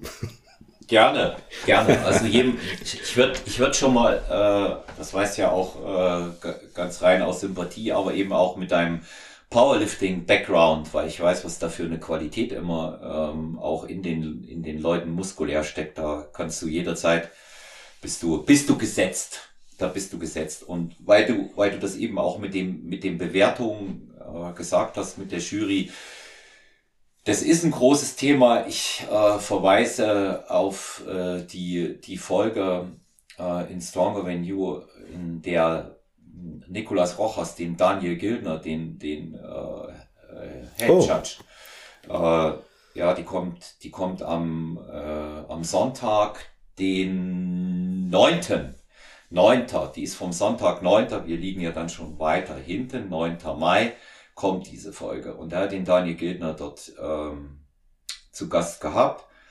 Und wir müssen uns immer bei allen Kriterien, die festgelegt sind, eine Sache vor Augen halten im Bodybuilding. Es ist ein Schönheitskontest. Das sage ich auch allen Athletinnen und Athleten, die ins Coaching kommen. Setz dich damit auseinander, dass es selbst bei einer Bestform richtig schlecht für dich ausgehen kann. Die viele fragen mich immer, ja. was machen wir, ja, was machen wir dann? Und da sage ich ja, was machen wir da? Entweder machen wir weiter oder wir hören auf. Ja, und das ist, das ist das Einzige, was es gibt. Und ich muss, ich musste dazu sagen, ich habe genügend Leute gehabt, ähm, die mit einer Bestform da oben standen und entweder übersehen wurden oder aus äh, in einem Fall wirklich auch heute noch nicht nachvollziehbaren Gründen eliminiert wurden. Mit einer Platzierung Zweiter der internationalen österreichischen Meisterschaften im Gepäck mit einer Woche vorher und einer noch besseren Form als in der Woche davor. Aber das sind eben Dinge, ob du es nachvollziehen kannst oder nicht, sie sind so. Die sind so. Finde ich auch. Die sind so, ja, ja ist, ist, ja. ist mit Sicherheit absolut der Fall. Und ähm, ich habe hier auch noch auf dem Zettel stehen, ähm, hat Bodybuilding ein Imageproblem. Und zwar dahingehend, ähm, ich meine nicht von der Qualität. Ich habe ja gerade gesagt, vor zehn Jahren, da hast du auf der Naturalbühne immer noch diesen einen äh, äh, Off-Typen gesehen, ja, der irgendwie gar nicht reingepasst hat. Die gibt's heute ja gar nicht mehr, weil man eben durch Social Media und so weiter, durch die ganzen Bild- und Videobeiträge ja dann schon als angehender Bühnenbodybuilder weiß, oha, das ist hier mal der Maßstab und vorher brauchst du dich gar nicht anschicken. Das ist mal das eine. Aber ähm, es steht und fällt, und das ist, glaube ich, auch das Stichwort mit dem Übersehen zu werden in einem guten Line-up, obwohl man selber auch gut wäre, ist auch so ein bisschen dieser Punkt Persönlichkeit, Ausstrahlung und so weiter. Ähm, ich möchte jetzt, ich möchte das jetzt niemand in Abrede stellen, ja, das soll jetzt auch gar nicht despektierlich klingen, aber wenn ich jetzt mit meinem Background aufgewachsen, mit dem äh, 90er Jahre IFBB Bodybuilding, ähm, das waren noch Typen, das waren noch Persönlichkeiten und ich habe äh, Paul Dillett, wer ihn noch kennt, habe ich in einem Podcast, äh, Podcast selber gehört. Ähm, der Macher von Generation Iron hat, hat auch einen Podcast am Laufen und da war Paul Dillett und er hat einfach gesagt, hey, Mitte der 90er hätte er und Vince Taylor jede Woche ein Gastposing irgendwo auf der Welt geben können und hätten ein paar tausend Dollars dafür bekommen. Hey, wen interessiert das heute noch? Wo würdest du jetzt als ähm, als, als Zuschauer, der jetzt nicht auf der Bühne steht, einfach nur rein aus, aus, aus Neugierde oder, oder einfach aus, ich möchte jemanden treffen, der auf, der berühmt ist in diesem Sport. Wo würdest du noch hingehen, wenn jetzt einer aus der aktuellen Riege, egal ob IFBB oder, oder, oder, oder von mir ist auch in der Profiliga des Natural Bodybuildings, irgendwo, äh, in einem, in einem kleinen Supplement Store oder in irgendeiner kleinen ähm, äh, äh, Stadtgemeinschaftshalle oder sowas irgendwo ein Gastposing gibt. Das interessiert doch heute keinen mehr. Da geht doch heute keiner mehr hin. Das ist doch in dem Punkt völlig tot. Keiner kauft mehr die Magazine, die größtenteils ja auch schon eingestellt wurden. Es ist durch das mediale Überangebot, es ist dermaßen gesättigt und auch wenn ich so gucke, auch von den jetzigen Top-Leuten in der IFBB, Natürlich, es ist immer ein bisschen äh, romantisch verklärt durch die eigene Vergangenheit, so wie man alte Filme immer noch höher hängt, wie sie tatsächlich jetzt wären, wenn man sie nochmal anschaut, nach 20 Jahren. Aber diese, diese Typen mit so einem Alleinstellungsmerkmal, wo du so eine Persönlichkeit hast, plus natürlich äh, einen tollen Sportlerkörper dahinter, das finde ich heute recht wenig. Das ist meiner Meinung nach, ist das, hat das mit, äh, gerade im IFBB, hat das mit Ronnie Coleman, hat das geendet und dann war das durch. Dann waren noch ein paar aus der alten Liga. Dann hast du noch ähm, Dexter Jackson gehabt, der auch eine lange Karriere hatte und so weiter. Aber dann war das Thema dann so ab, ab Mitte der Nullerjahre war das dann irgendwann mal durch. Und es ist so eine ziemlich austauschbare Sache geworden. Es ist mega populär. Also Natural Bodybuilding gefühlt ist populärer denn je. Gefühlt macht auch jeder und seine Mutter in der GNBF irgendwie mit. Es sind so viele Namen im Spiel da hast du ja auch gar keinen Überblick mehr. Also da ist ja jeder irgendein Meister in irgendeiner Klasse, dann wieder Amateur, wieder Profi-Unterscheidung. Da rangieren so viele Namen. Ähm, ich, ich verliere total den Überblick, wenn da jetzt irgendwo heißt, da kommt jetzt bei dir im, im Sportstudio um die Ecke äh, Gastposing-Auftritt von ähm, GmbF Weltmeister Schieß mich tot, dann müsst ihr erst mal gucken, wer ist das eigentlich? Ja, das, das ist das Überangebot und es, wie du sagst, es wird kaum noch einer äh, in den Supplement Store gehen, um sich denjenigen anzugucken. Die Seminare, wenn da welche gegeben werden, dann werden die nur von den absoluten äh, Top-Leuten belegt und da kommt dann tatsächlich auch mal jemand. Ich weiß es ja von Ronny Rocke, was der, was der da erzählt, das ist, stößt auch längst nicht mehr so auf Interesse.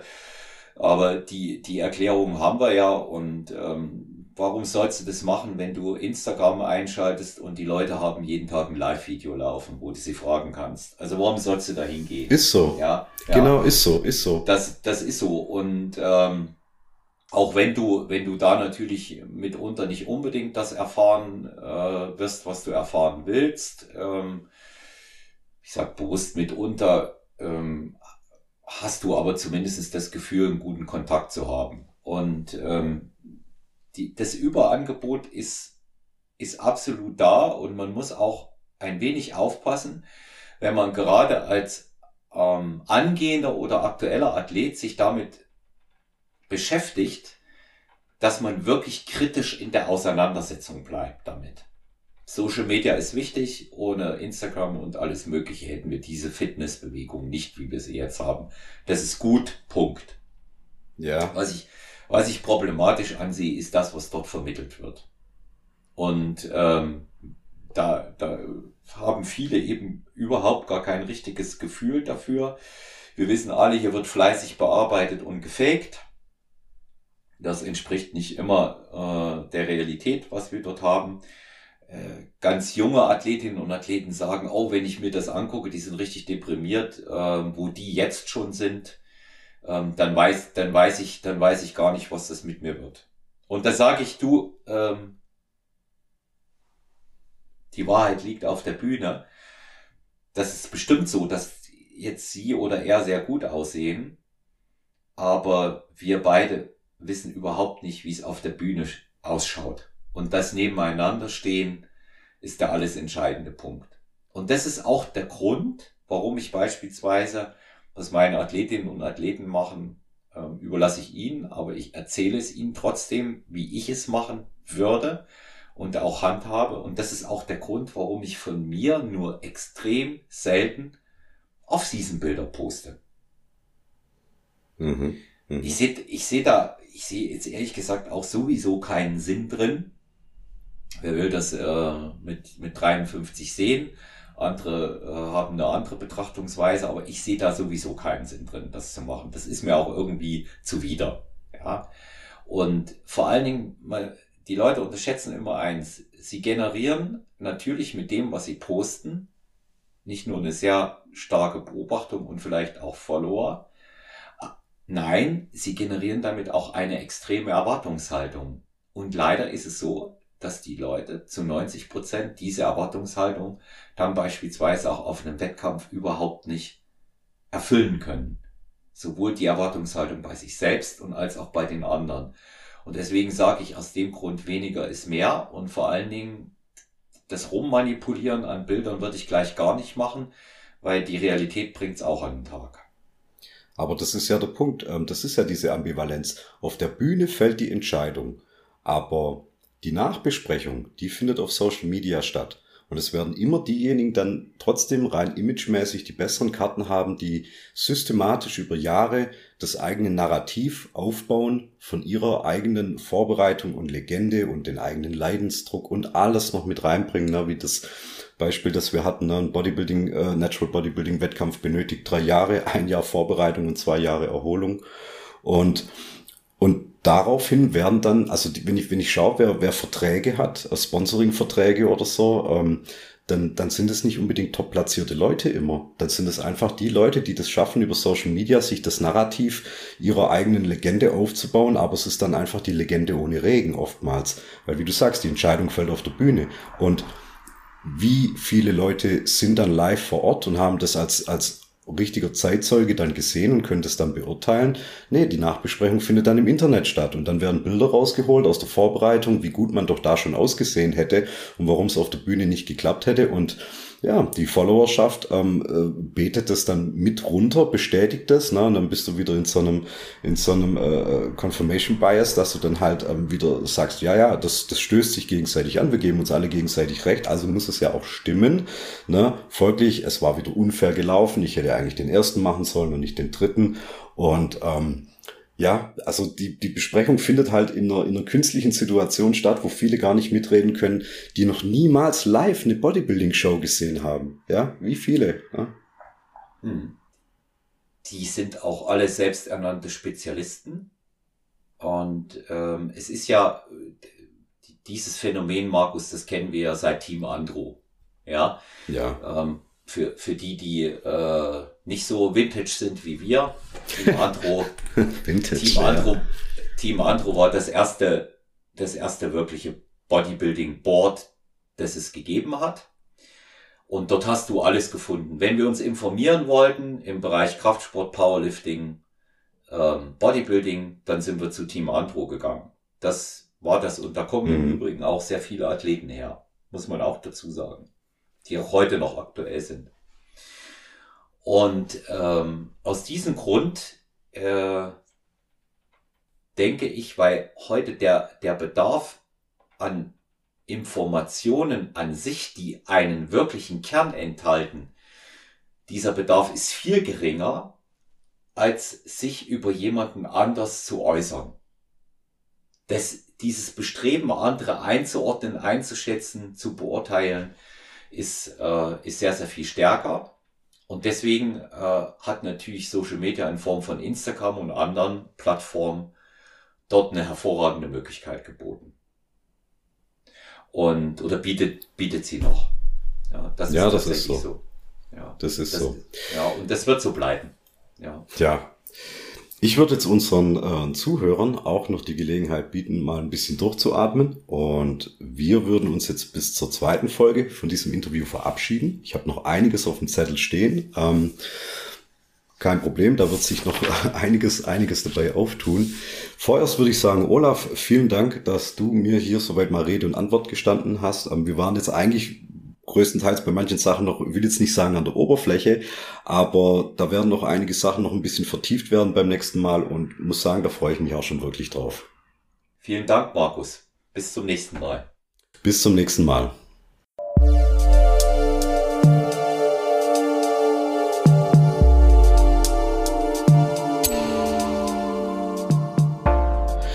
So, liebe Hörerinnen und Hörer, nach einer kleinen Kreativpause für den Olaf und mich, die ihr ja gar nicht merkt, die jetzt hier nahtlos weiterläuft, sind wir wieder zurück im zweiten Teil unserer Show und es hat sich nichts geändert. Nach wie vor versuche ich ein bisschen den Olaf Mann aus der Reserve zu locken, dass wir den doch auch ein bisschen ähm, noch mehr nachvollziehen können und verstehen. Ja, wir haben da jetzt ja schon einiges so getan in der letzten Stunde und was soll ich sagen? Ich habe noch ein paar Fragen auf dem Zettel. Olaf, du bist auch bereit, hoffe ich doch. Ich bin bereit und ähm, du kannst äh, auf jeden Fall losschießen und äh, ich werde, wie, wie man so schön sagt, alles nach bestem Wissen und Gewissen beantworten. Das wollte ich schon immer mal öffentlich sagen. Ich werde alles nach bestem Wissen und Gewissen beantworten. Ja, das klingt schön glatt und diplomatisch, ja, damit ist alles gesagt und gleichzeitig auch nix. Aber wenn du doch jetzt schon das Wort äh, Wissen in den Mund nimmst, ähm, ist jetzt mir auch die letzten Tage auch nochmal so durch den Kopf gegangen. Ich habe äh, die Woche neue äh, Trainingsliteratur äh, erhalten, ähm, also einfach so ein bisschen für die Nerds unter euch. Ich habe jetzt die zweite Auflage von Science and Development von Muscle Height, äh, äh, Hypertrophy von Mr. Brad Schönfeld im Schrank stehen. Gar nicht mal so günstig das Ganze. Ich würde es jetzt als so das Gegenstück zu Science and Practice of Strength Training von Zarzioski mal so in den Raum stellen. Soll am Ende aber auch nur heißen, du kannst alle Bücher gelesen haben. Das heißt, wissen tust du viel. Aber ab wann kannst du behaupten, so, jetzt habe ich aber auch einen Erkenntnisgewinn daraus. Und also ich, der zwar jetzt auch schon ein, paar Jahre oder, oder auch wenig, ja, ein, zwei Jahrzehnte so im Game dabei ist, äh, habe manchmal das Gefühl, ich stehe jetzt immer noch erst an der Schwelle zu manchem. Also manches wird mir jetzt auch erst so richtig klar in der eigenen Analyse über mein eigenes Training und auch im Austausch mit anderen. Olaf wiederum, der ein paar Jährchen älter ist, auch wieder ein ganz anderes Setting hat, wie er zum Sport gekommen ist, aber ja trotzdem aus einem breiten Erfahrungsspektrum schöpfen kann. Ähm, wie siehst du das? Was muss getan werden, um aus Wissen, das ja, ich sage jetzt mal, jeder anhäufen kann, auch irgendwann mit einem Erkenntnisgewinn um die Ecke zu kommen? Was braucht's da dafür? Praxis.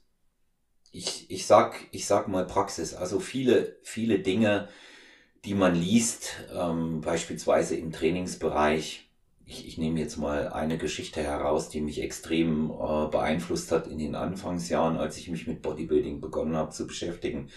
Das war dieses äh, High Intensive Training nach Arthur Jones und dann diese quasi Weiterentwicklung Heavy Duty ähm, über die Mensa-Brüder bis hin zu Dorian Yates, der das in grundlegenden Fragmenten so gemacht hat. Und ähm, da äh, habe ich gesagt, gedacht, ja gut, da finde ich mich schon wieder in dieser, in diesem Trainingssystem.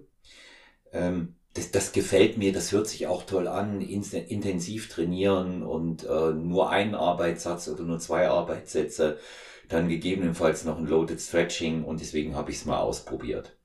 Und die Praxis hat mir eben einfach gezeigt, dass viele Dinge doch nicht so sind, wie man sie liest, weil jeder andere Eingangsvoraussetzungen hat und da ist der Punkt, wo man eben die Modifikation entsprechend vornimmt.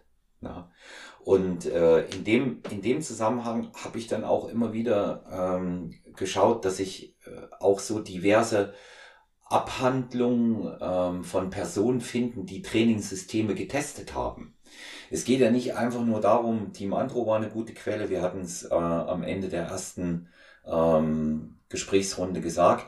Ähm, wirklich auch was lesen, wie, wie setzt sich's um und dann das ausprobieren. Es gibt noch andere Modifikationen, die man vornimmt. Ich kann viele verschiedene Trainingspläne, Markus, da sind wir beide uns einig, kann ich nicht, äh, kann ich nicht umsetzen, weil die unter chemischer Substitution stattgefunden haben. Und wenn ich das nicht will, muss ich sowieso äh, eine Natural-Version daraus bauen, schon allein von der Belastung her. Ist richtig, natürlich. Ja. Und in dem, und in dem Zusammenhang habe ich eben immer wieder probiert, äh, immer wieder äh, neue Literatur hinzugezogen und habe mir vor allen Dingen äh, in der Arbeit mit meinen Klientinnen und Klienten Notizen gemacht und äh, die Beobachtungen aufgezeichnet. Du kannst quasi sagen, ich verfüge über empirische Daten aus fast 13 Jahren. Brutal gut. Ja, und ich habe ich hab so, ähm, viele, viele haben sich dann immer gewundert, ähm, dass ich dann mit den Klienten, die mal eine Pause gemacht haben, muss immer dazu sagen, es sind nur zehn Prozent Wettkampfathleten. Ich beziehe all das, was ich jetzt sage, auch auf den Kunden, der in Anführungszeichen ein normales Personal Training macht. Ja? Die haben sich dann gewundert, wenn sie nach einer Pause wieder ins Training kamen, sagten, ach, du weißt das noch, das hast du dir gemerkt. Da sage ich, na, das schön wär's, ich habe es mir aufgeschrieben. Das heißt auf Deutsch gesagt, ich habe mir jeden Kram aufgeschrieben. Wenn der Kunde nach dem Kniebeugen Hüftschmerzen hatte, der M aus G hatte Hüftschmerzen bei der zwölften Wiederholung äh, bei regulären Kniebeugen, dann habe ich mir das so notiert. Wenn ich gesehen habe, jemand hat Schwierigkeiten mit dem Bewegungsablauf, dann habe ich notiert. Wenn ich gesehen habe, diese Dehnübung funktioniert beispielsweise ähm, ein Hüftstretch, der geht sehr, sehr gut äh, bei äh, der Kundin äh, A, dann habe ich mir das genauso aufgeschrieben und das konnte ich dann immer wieder anwenden. Und so schon hat sich auch ein bisschen nach dem Schüttelprinzip etwas ergeben, was ich dann später weiterverwenden konnte. Ja, du, du ziehst praktisch ähm, eine, eine Grundlage heran, die du ausprobierst, ein Trainingssystem, jetzt hatten wir es da mit Heavy Duty oder Starting Strings, diese, diese ganzen Sachen und dann äh, versuchst du das mit dem Kunden umzusetzen, machst deine eigenen Beobachtungen und nimmst wieder diese individuellen Anpassungen vor.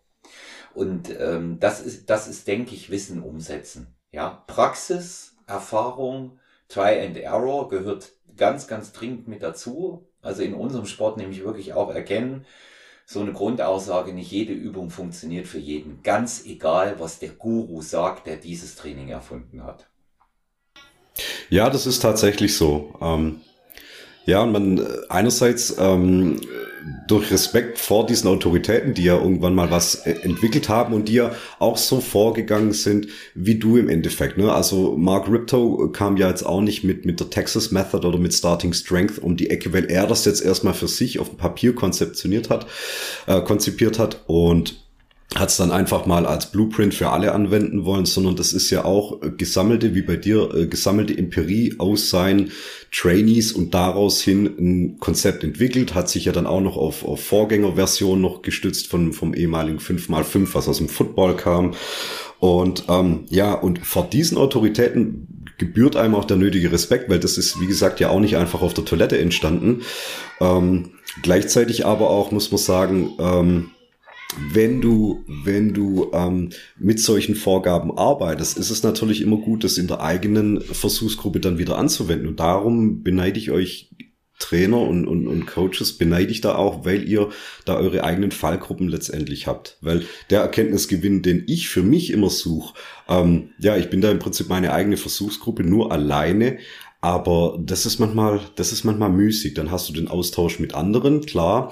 Da hast du aber auch immer so eine gewisse Blackbox. Da fällt auch immer so ein bisschen was weg. Ne? Also wenn ich mich, wenn ich mich über Dog Crab Training unterhalten habe oder also High Intensity Geschichten, da hast du dann halt auch immer so ein bisschen Schwund. Ähm, erzählt der andere dir offensichtlich was über seinen Steroidkonsum, den er hat oder eben nicht. Ne? Wie sind die Ergebnisse da zu interpretieren? Zieht er es durch nach dem, wie es vorgegeben ist oder macht er auch schon wieder seine eigene Variante davon?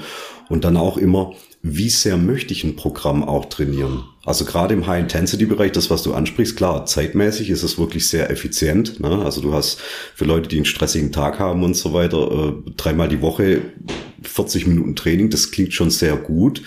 Ähm, und was sind dann aber auch wiederum die Ziele? Wie nachhaltig, wie langfristig soll das Ganze dann funktionieren? Und hast du auch den Kopf dafür, ähm, year-round mit einem High-Intensity-Programm zu trainieren? Auch schwierig. Gleichzeitig eine Hochfrequenzgeschichte, wenn ich jetzt dann die Lea zurückdenke, ähm, mit, mit, mit Hochfrequenzgeschichten, dass du dann ständig äh, fast jeden Tag am Beugen bist, ähm, mal unabhängig davon, was es dir für Ergebnisse bescheren soll, bringst du das? Wie lange bringst du das?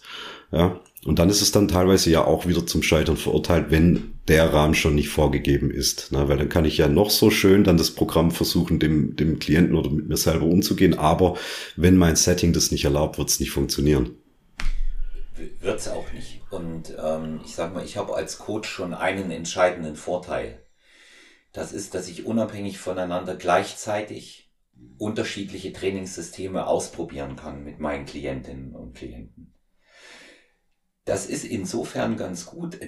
Das, das ist auch zufällig entstanden. Ja, jetzt kommt beispielsweise ähm, eine Klientin, die Hanne, und die Hanne ist im äh, vierten Monat schwanger und sagt, sie hat Rückenschmerzen. Ich komme auf Empfehlung von äh, der Dina und möchte sehr gerne äh, bei dir trainieren und möchte, dass du dir mal äh, innerhalb manueller Therapie bei dem, was du kannst und darfst, auch mal meine Rückenproblematik anschaust. Dann gucke ich mir die Hanne an, sehe, was sie für ein Typ ist, frage sehr genau, was äh, hat sie denn bisher trainiert, wie hat sie das trainiert und ähm, mache mir ein Bild, wie diese Beschwerden, die sie hat, da auch jetzt aus der Beobachtung in der Funktionsprüfung zustande kommen können. Und dann setze ich das Training an und dann setze ich das Training an und habe aber gleichzeitig, die mich empfohlen hat, das Training in der Form schon läuft und weiß, aha, diese Systematik, die funktioniert bei diesem beispielsweise Beschwerdebild, was auch nicht ganz unerheblich ist, Markus. Es geht ja nicht nur um Progression und ähm, Leistung und Optik, sondern es kommen ja auch sehr viele Klientinnen und Klienten zu mir, die Schmerzen haben. Sehr viele, ja. Posttherapie, austherapiert sind oder bei denen äh, Ärzte, mit denen ich zusammenarbeite, empfehlen, geht mal zu dem Olaf Mann und macht eine vernünftige Trainingstherapie. Und insofern kann ich da auch immer vergleichen, kann auch vergleichen, wenn ich etwas anderes ansetze. Ich muss natürlich mit jemandem, der schwanger ist beispielsweise, ähm, in der Folge vollständig anders umgehen. Aber warum soll diejenige keine Kniebeuge machen und auch kein Kreuzheben mit leichteren Gewichten? Spricht überhaupt nichts dagegen. Ja, und das, das sind immer so die Sachen, wo ich sicherlich im Vorteil bin, weil ich die Daten, die ich dabei erheben kann, immer auch relativ mhm. zeitgleich mit unterschiedlichen Personen und gegebenenfalls unterschiedlichen Varianten hinkriege. Aber, und das ist der entscheidende Punkt, es gibt eine Sache, die man bei allen Dingen braucht, und das ist auch nochmal ein Appell an alle unsere Zuhörerinnen und Zuhörer, die sich mit Sport beschäftigen. Und dabei spielt es keine Rolle, was ich für einen Sport mache. Das ist der Faktor Zeit. Ja, ja. Es passiert, es passiert überhaupt nichts von heute auf morgen. Viele überschätzen immer noch vollkommen, was in drei Monaten möglich ist, unterschätzen aber völlig, was man in einem Jahr leisten kann. Ich nehme hier als Beispiel mal meine Klientin äh, Jojo Johanna Prinz, die in diesem Jahr erstmalig in der Bikini-Fitness starten wird und vor zwei Jahren haben wir mit unserer Zusammenarbeit begonnen. In verschiedenen äh, Folgen haben wir über ihre Essstörung schon gesprochen, ist der ja äh, auch bekannt, hast du, denke ich, auch gesehen. Und äh, da ist einfach in zwei Jahren so unglaublich viel mit ihr passiert. Ob das der gesamte Bereich der Ernährung, die Umstellung ist, die muskuläre Entwicklung. Deswegen nehmt euch Zeit. Das ist das Allerwichtigste. Das passiert nicht von heute auf morgen. Thema Belastung bei hochintensiven Einheiten. Ich habe ein sehr interessantes Gespräch gestern mit einem Profiboxer gehabt, mit dem Andy Hötschler. Der ist, äh, der ist äh, derzeit äh, amtierender Europameister im Cruisergewicht, Cruiserweight Champion, European. Und ähm, da haben wir festgestellt, als wir uns unterhalten haben, dass wir bei starken Belastungen recht ähnlich reagieren. Das ist interessant, der ist immerhin 20 Jahre jünger als ich. Das hat also tatsächlich gar nicht mal sowas nur mit dem Alter zu tun. Der hat mir wiederum erzählt, er kann hohe Belastungssequenzen extrem ausdehnen. Das kann ich auch, konnte ich schon immer. Aber ich brauche auch viel Erholung. Und das sind wieder zwei Typen, die man dann gegebenenfalls auch als Trainer erkennen muss. Jemand, der extrem belastbar ist, dem man aber auch die notwendige Erholung gönnen muss oder aber eben auch derjenige, der es nicht kann, ob physisch oder psychisch, das ist erstmal nebensächlich. Es gibt beide Varianten. Und den beispielsweise ist meine Erkenntnis aus den äh, über 12, fast 13 Jahren, den trainiert man dann eben mit einer höheren Frequenz. Und das muss man dann halt einfach auch verstehen und ähm, zum gewissen Zeitpunkt sich dann auch von Vorgaben, die man dann in der Literatur dann wieder findet, sich dann auch lösen. Natürlich, es sind alles schöne Anhaltspunkte, aber es ist halt auch immer nur ein Spektrum, ähm, wo man dann auch als guter Trainer aus der Praxis oder selber als guter Athlet, der sich selber trainiert, dann einen Übertrag für sich ähm, ja, da, daraus, daraus lesen muss und dann einfach sagen, okay, da ist dann aber auch nicht einfach nur, weil jetzt hier die Tabelle endet bei fünf Schluss und bei mir ist es vielleicht noch sechs. Funktioniert so nicht. Und also meine Erkenntnis jetzt nach fast 20 Jahren in dem Sport ist jetzt, also ist echt bitter, ne? Ich habe jetzt wirklich lang gebraucht dafür, dass wenn ich mit einem Bodybuilding-Anspruch an mein Training gehe, also wenn wirklich eine, eine Hypertrophie und wirklich alle, alle Muskelgruppen irgendwie nach vorne zu bringen, da kann ich oft trainieren, auch mit hoher Intensität. Also ich würde jetzt nicht fünfmal die Woche ähm, ein, ein Hit-Programm äh, durchziehen wollen, Einsatztraining, das jetzt nicht, aber mit einer, mit einer hohen Frequenz, also alles zweimal die Woche mit einem dementsprechenden Volumen, weil es braucht halt auch seine Zeit, bis alles durch ist. Das funktioniert, aber sobald es Richtung Powerlifting wieder geht, sobald die Kraft nach vorne gehen soll, ähm, kann ich zwar schon mit einem höheren Frequenzansatz arbeiten. Also ich kann schon dreimal die Woche beugen, dreimal die Woche drücken, vielleicht sogar auch dreimal die Woche heben, aber das kann ich maximal dreimal die Woche machen. Das kann ich nicht vier, fünfmal die Woche machen.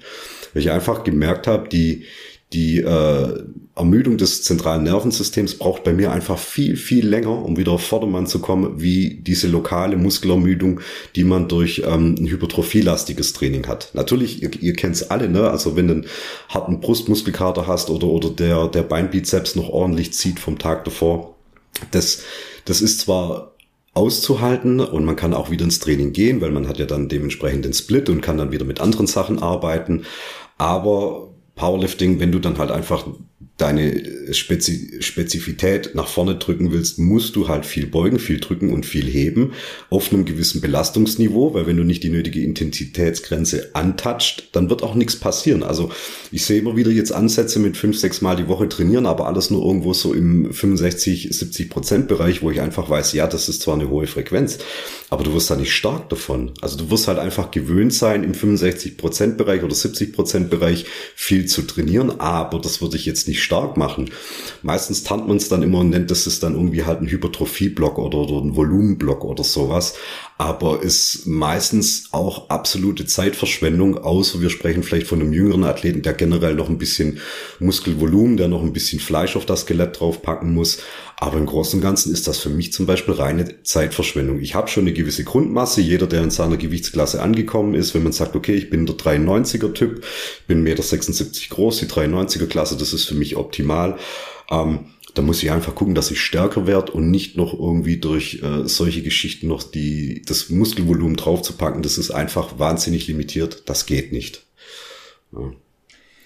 ne, vor, vor allen Dingen geht es letztendlich darum, dass ich bei allem Wissen, um, um den Bogen nochmal zu deiner Ausgangsfrage hier zu spannen, was ich, was ich mir äh, erworben habe, äh, durch Lesen und andere Dinge, ähm, das, das finde das find ich sehr wichtig. Du hast halt ähm, sehr viele Leute von den sogenannten Internet-Coaches, wir haben darüber ja bereits mal gesprochen, die in allererster Linie ihre Fähigkeiten hinter der Tastatur beweisen.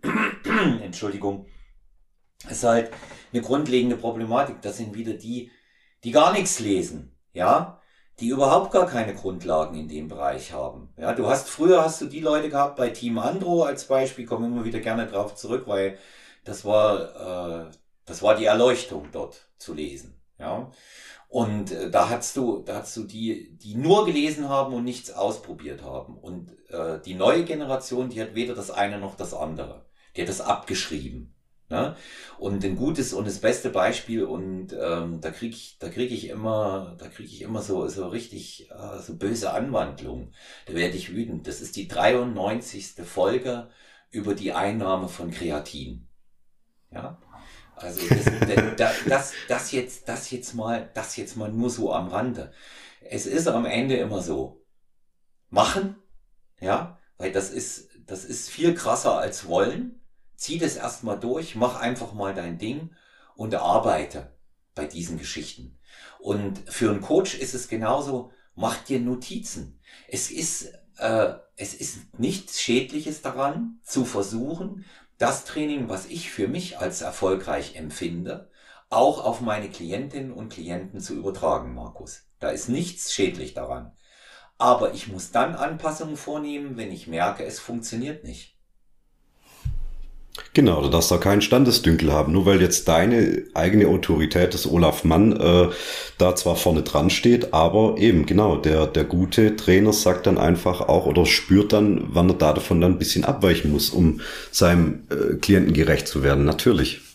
Ja, und äh, ich habe das, ich das zum Beispiel auch äh, in anderen Bereichen gesehen, nicht nur, nicht nur beim Krafttraining. Ich hatte einen Klienten, der leider aufhören wollte und musste, weil er um die Welt fährt, um mit dem Gleitschirm zu fliegen. Er war bereits Gast bei Stronger Than You, ähm, Stefan Laut, ähm, Weltrekordhalter im Gleitschirmfliegen und Weltumsegler.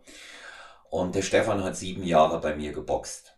Und ähm, mhm. in der Anfangsphase hatten wir mit Kickboxen begonnen und es hat sich für ihn nicht gut angefühlt, die Bewegung mit den Beinen gibt es jetzt verschiedene Aspekte, das können wir ewig ausbauen, warum es später schwieriger ist, etc. Das wissen wir aber im Grunde genommen alle.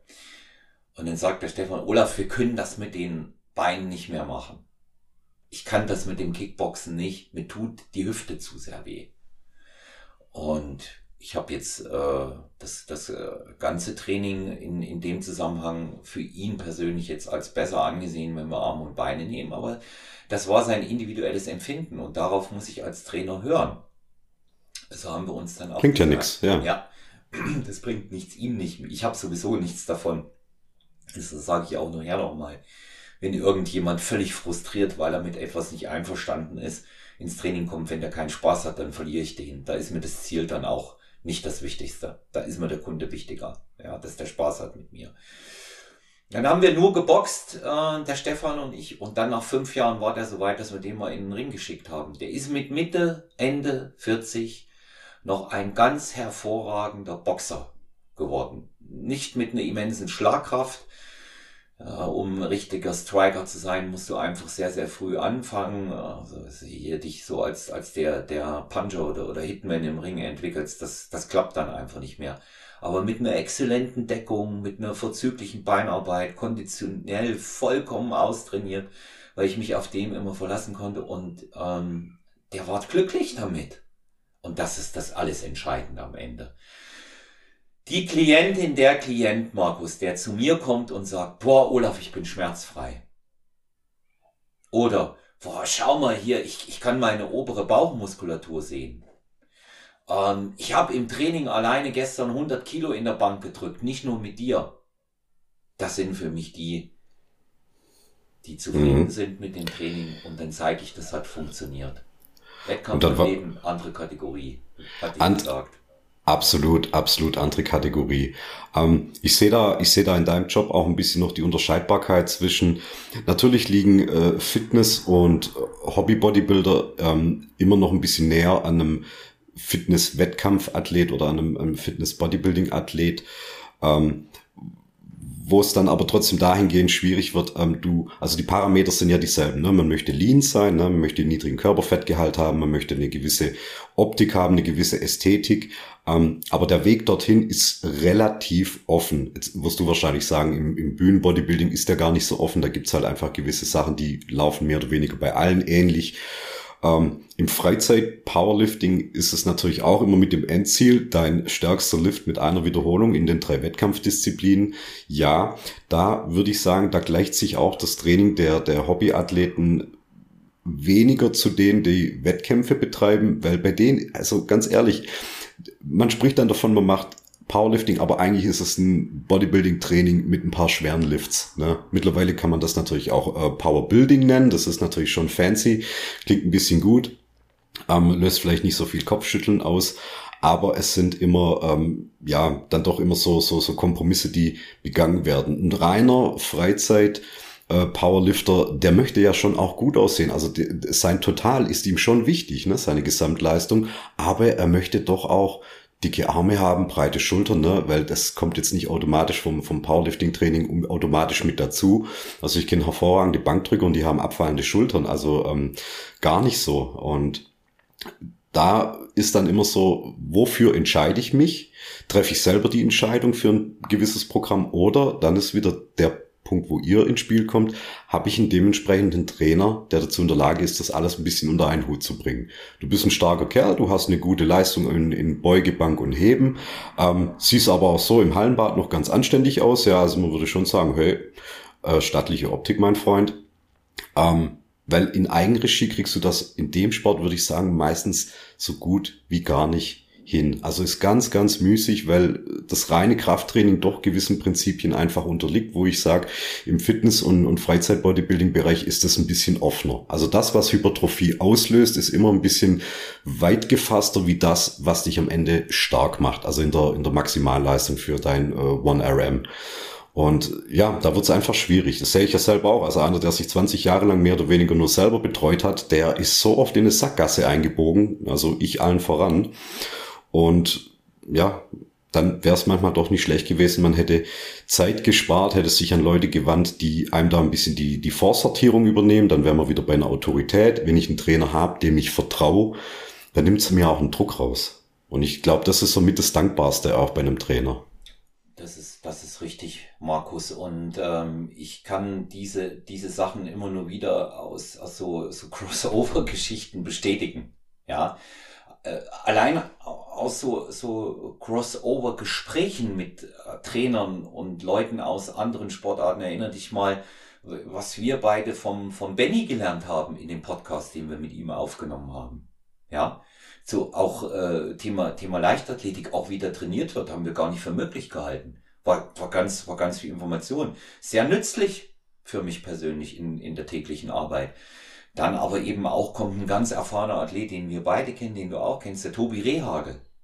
Der kommt zu mir und sagt, mhm. Urgestein mhm. der GmbF, 2006 Mittelgewichtssieger kommt Ende äh, vergangenen Jahres äh, und sagt, Mensch, Olaf, magst du mich vorbereiten? Der kommt zu mir.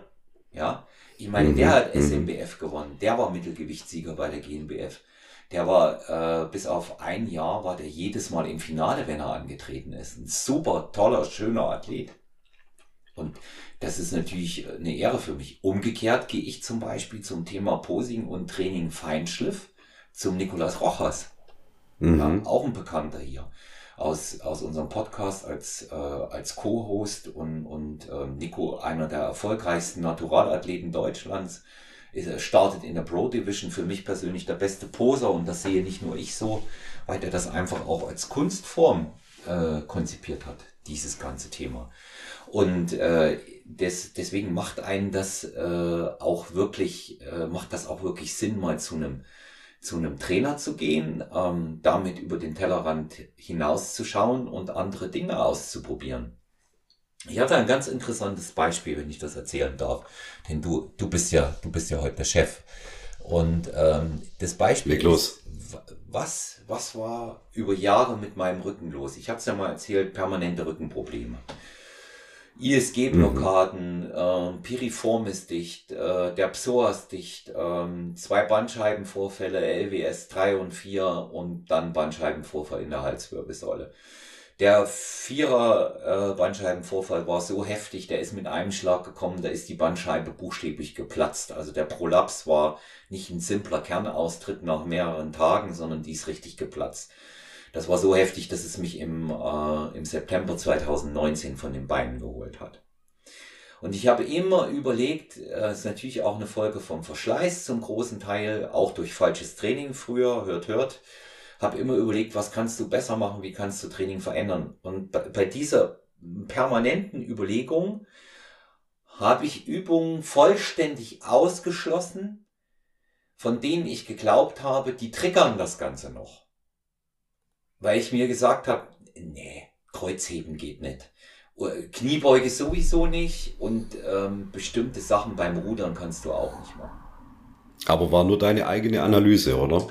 Das war meine eigene Analyse. Mhm.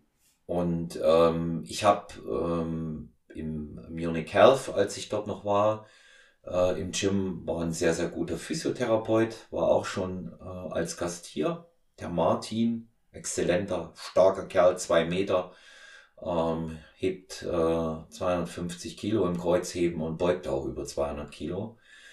Und selbst der hat gesagt, ja, ich kann da nichts finden, du bist beweglich ohne Ende. Und ähm, der sagt, also was du auch machst beim Dehnen und Aufwärmen ist alles gut. Da habe ich mich immerhin an äh, jemanden gewendet, der 25 Jahre jünger ist. Das hat mich schon Überwindung gekostet. Ne? Das dann zu, äh, zu sagen, aber der ist ein guter Typ, der hat's drauf, also habe ich mich an den gewendet. Wir haben es nicht gefunden, die Problematik. Mhm. Dann war die letzte Geschichte auskuriert. Ich bin in der Zusammenarbeit, habe ich mich entschieden äh, mit Nico. Der Nico ist außer der Tatsache, dass er ein sehr erfahrener Trainer ist, auch ein sehr erfahrener Massagetherapeut. Und er hat zu mir gesagt, Olaf, wir müssen uns deine Bauchmuskulatur angucken. Die muss wahrscheinlich, seine Äußerung, total verknattert sein. Dann hat er die, die Bauchmuskulatur auseinandergenommen. Ich habe in meinem Leben nie solche Höllenschmerzen gehabt. Eine Tracht Prügel im Ring war nicht so schlimm wie das, sag ich wirklich so. Wirklich. Es gab nichts Vergleichbares. Der hat die Bauchmuskulatur getriggert, der hat die Bauchmuskulatur massiert. Ich weiß nicht, ob du eine Vorstellung hast, wie es ist. Hast du es mal machen lassen bei dir, Markus? Äh, Bauchmuskel kann ich gar nichts dazu sagen. Also diese ganzen ähm, SRM-Techniken äh, kenne ich jetzt nicht angewendet äh, selber auf, auf dem abdominalen Bereich mhm. überhaupt nicht. Also Rücken, Gluteus medius, die ganzen ekligen Sachen, die man da machen kann, aber Bauch gar nicht. Würde ich auch gar nicht auf die Idee kommen, also mal grundsätzlich nicht. Mhm. Ja, der hat sich aus der Bewegung angeguckt und hat gesagt, äh, du ziehst nach rechts, also sitzt es links. Mhm. Ähm, war mir auch klar, war logisch, weil so habe ich das bei all meinen Klienten in der Schmerzbehandlung, in der Schmerztherapie und im Training festgestellt. Aber bei mir selber kann ich natürlich nicht viel machen. Da kann ich das wissen und äh, was soll ich machen? Soll ich mir die Terragun auf die Abdominalmuskulatur irgendwie auf gut Glück setzen? Das funktioniert nicht. Wir wissen selber. Mach äh, bitte ein Video, das möchte ich in der Story sehen, ja, sowas, ja. Da, ja, das ja. müssen wir, das müssen wir bringen. Aber du hast natürlich, wenn du es bei dir selber machst, bis auf wenige Leute, die, die da auffällig sind psychisch, hast du eine gewisse Beißhemmung bei dir selbst, was du schmerztechnisch selber machst. Ja, du kannst ja auch nicht die Kehle durchschneiden. Das können nur wenige. Also insofern äh, ist, ist das so eine, ist das so eine Geschichte, ähm, wo dann der Nico gearbeitet hat. Der hat gar nicht lange gemacht, aber das waren wirklich Schmerzen. Und ich würde jetzt sagen, ich vertrag schon ein bisschen was. Ja, außer beim Zahnarzt. Aber danach war der Bereich frei und dann habe ich zu ihm gesagt, meinst du, ich soll mal Kreuzheben probieren? Er sagte, wie kommst du da drauf? Ich sage, ich habe das Gefühl, dass mir die Bewegung gut bekommt, wenn ich sie mache. Ich würde aber stattdessen solche Sachen weglassen wollen wie vorgebeugtes Langhantelrudern, sitzendes Schulterdrücken und ähm, dieses klassische Schöpfen für die Schulter. Alles, was so Druck auf den unteren Rücken gibt. Also sprich, wo ich mhm. statisch mich erstmal äh, irgendwo festmachen muss, um es auch mhm. exakt ausführen zu können. Mhm. Weil die untere, die Haltung in deinem unteren Rücken ist ja bei allen drei Movements eigentlich die gleiche, statisch, äh, stabilisierend, aber das halt beim Kreuzheben natürlich dann noch die, die hintere Kette und die, die Beine aktiv mitarbeiten, ist natürlich nochmal was anderes. Ja, genau. das kann ich mir doch gut, gut vorstellen, wo darin der Unterschied liegt. Also vorgebeugtes Rudern, ich meine, selbst dafür muss man jetzt ja irgendwie kein Diplom haben, äh, ist, ist natürlich auch von den, von den Hebeln, ähm, egal wie man steht, ist natürlich der, der Hebelarm wahnsinnig hart auf dem unteren Rücken drauf. Also, ja. ja. Den hast du vor allen Dingen in der, in der Negativbewegung hast du die, die grundlegende Problematik, dass es buchstäblich Schläge auf die Lendenwirbelsäule gibt. Wenn du die mhm. nicht maximal abbremst, und da stehst du dann ja sowieso wieder vor der Wahl, Markus. Ähm, wenn ich nicht schwer genug Gewicht heben kann, macht die Übung ja auch nicht viel Sinn. Ja. Und, äh, Auf gar keinen Fall. Ja, gerade, ja. gerade, gerade in den, in den Grundübungen. Auch da habe ich eine Lösung gefunden, die mache ich bäuchlings auf der Bank liegen. Da kann man auch schwer pullen. Das geht auch. Ja. Was machst du da? Die, die Seal Rows genau, hochgezogen genau. oder, oder, oder schräg. Chest, schräg. Ja.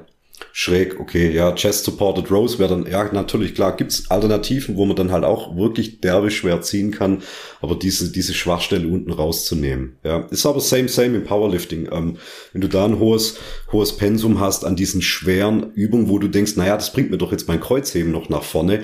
Nee, es zieht dir auch wahnsinnig viel Kapazitäten von deinem Kreuzheben ab, weil wenn ich zweimal die Woche schwer Kreuzheben soll, egal ob im Wettkampfstil oder in der Variante, ähm, und dann noch ein, zweimal die Woche ein, ein schweres Rudern machen, in freier, in freier äh, Haltung auf dem Bein. Ja, ähm, also da musst du wirklich dann super Voraussetzungen haben und unverwüstlich sein. Ähm, oder dann halt auch in Kauf nehmen, dass dann einfach ja am Ende dann doch der Unterrücken pfeifen wird. So schaut's aus.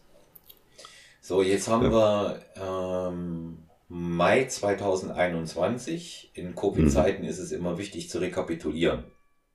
Ich hatte mit Nico im November mit unserer Zusammenarbeit begonnen und wir waren dann im Sommer waren wir so weit, dass wir diese Abdominalgeschichte gemacht haben.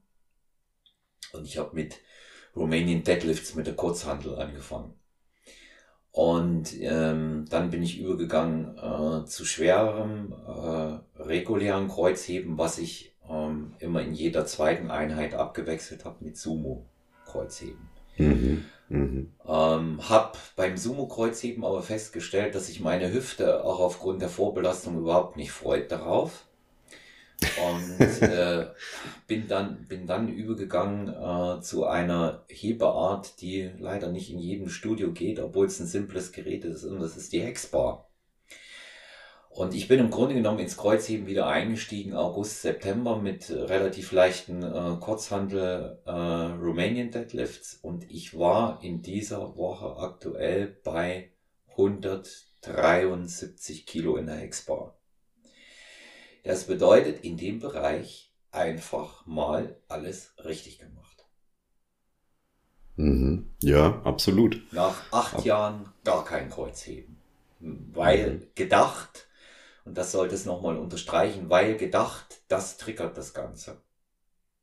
Diese, diese Rückenproblematik. Und das hat mir eben auch die Erkenntnis gebracht, mit anderen Leuten zusammenzuarbeiten und sich mit denen auszutauschen und vor allen Dingen eben auch nicht zu denken, ich kann das alles und weiß das alles, abgesehen davon, dass äh, sowieso äh, morgen nicht so alt ist wie die Zeitung von gestern, ja, und, und sich das immer ändern kann.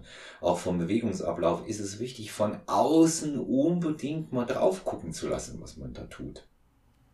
Da muss man jetzt zum Nico Rojas natürlich noch dazu sagen, abgesehen davon, dass er äh, ein Weltklasse guter Natural Bodybuilder und äh, Posing-Spezialist ist, äh, zu seiner Profession als Massagetherapeut, er ist auch ein unverständlich guter Kraft-3-Kämpfer. Ne? Also der ist ja technisch wirklich brillant, hat ja auch schon äh, da einige, ich glaube, einen deutschen Rekord eingefahren auf der Bank, so viel ich weiß, hat mhm über zweifaches Körpergewicht gedrückt, hat 157,5 bei 75 Kilo Körpergewicht gedrückt, ist relativ gesehen wahnsinnig stark.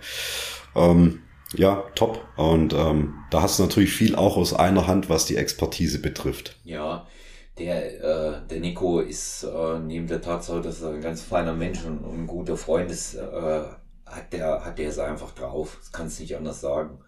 Das ist, das ist für mich einer der besten, weil der das auch äh, noch rüberbringt ja, äh, der, der, der bringt das einfach auch perfekt an den Mann. Diese Geschichten hängt möglicherweise auch damit zusammen, dass das so vorlebt.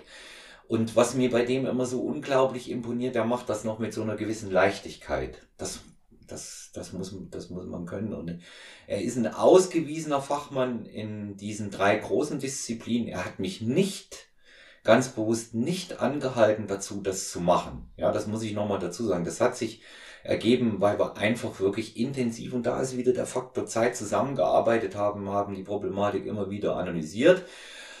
Und am Ende der Analyse, Markus, stand eben auch äh, Erfahrungswert, Beugen geht nie wieder. Bumm. Mhm. Ist mhm. durch, geht nicht.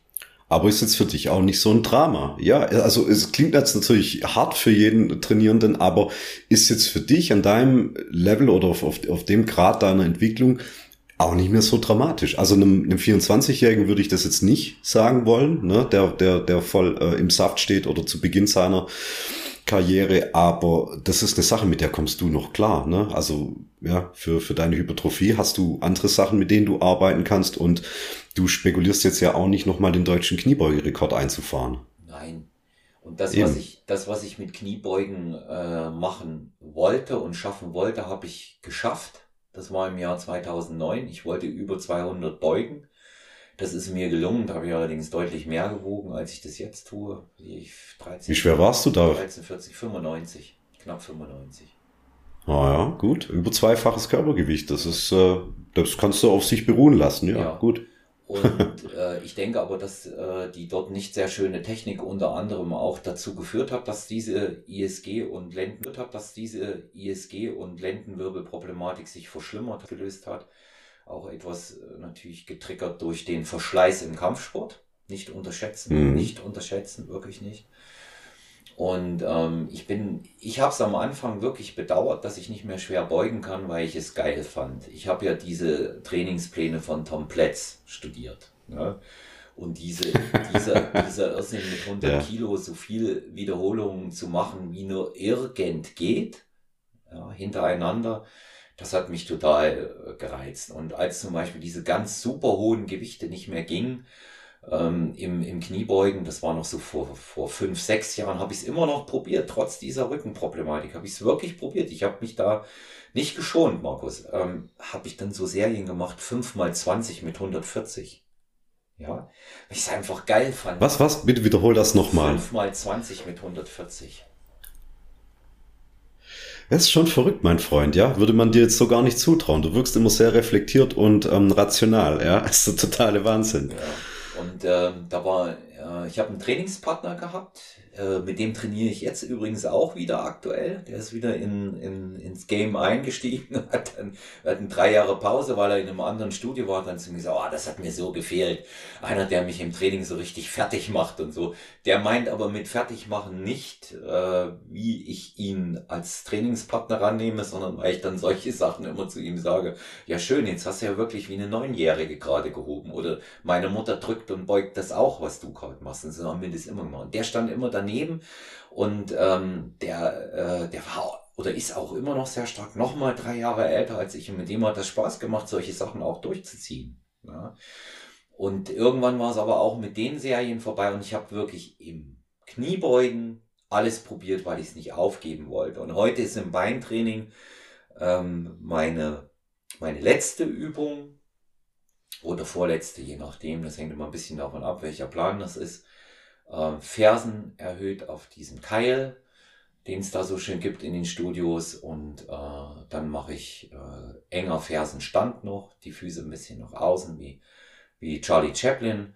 Und mache dann Goblet Squats zum Schluss, so 4 mal 15 da habe ich eine, eine 25er oder 30er Kurzhantel. Und das, das reicht, weil man kann die Beine tatsächlich auch anders trainieren und ähm, die sind sicherlich gerade im Moment auch nicht unbedingt meine schlechteste Partie. Nö, mit Sicherheit nicht. Aber das ist ja auch das Schöne im Bodybuilding-orientierten Training, dass man äh, verschiedene Möglichkeiten hat.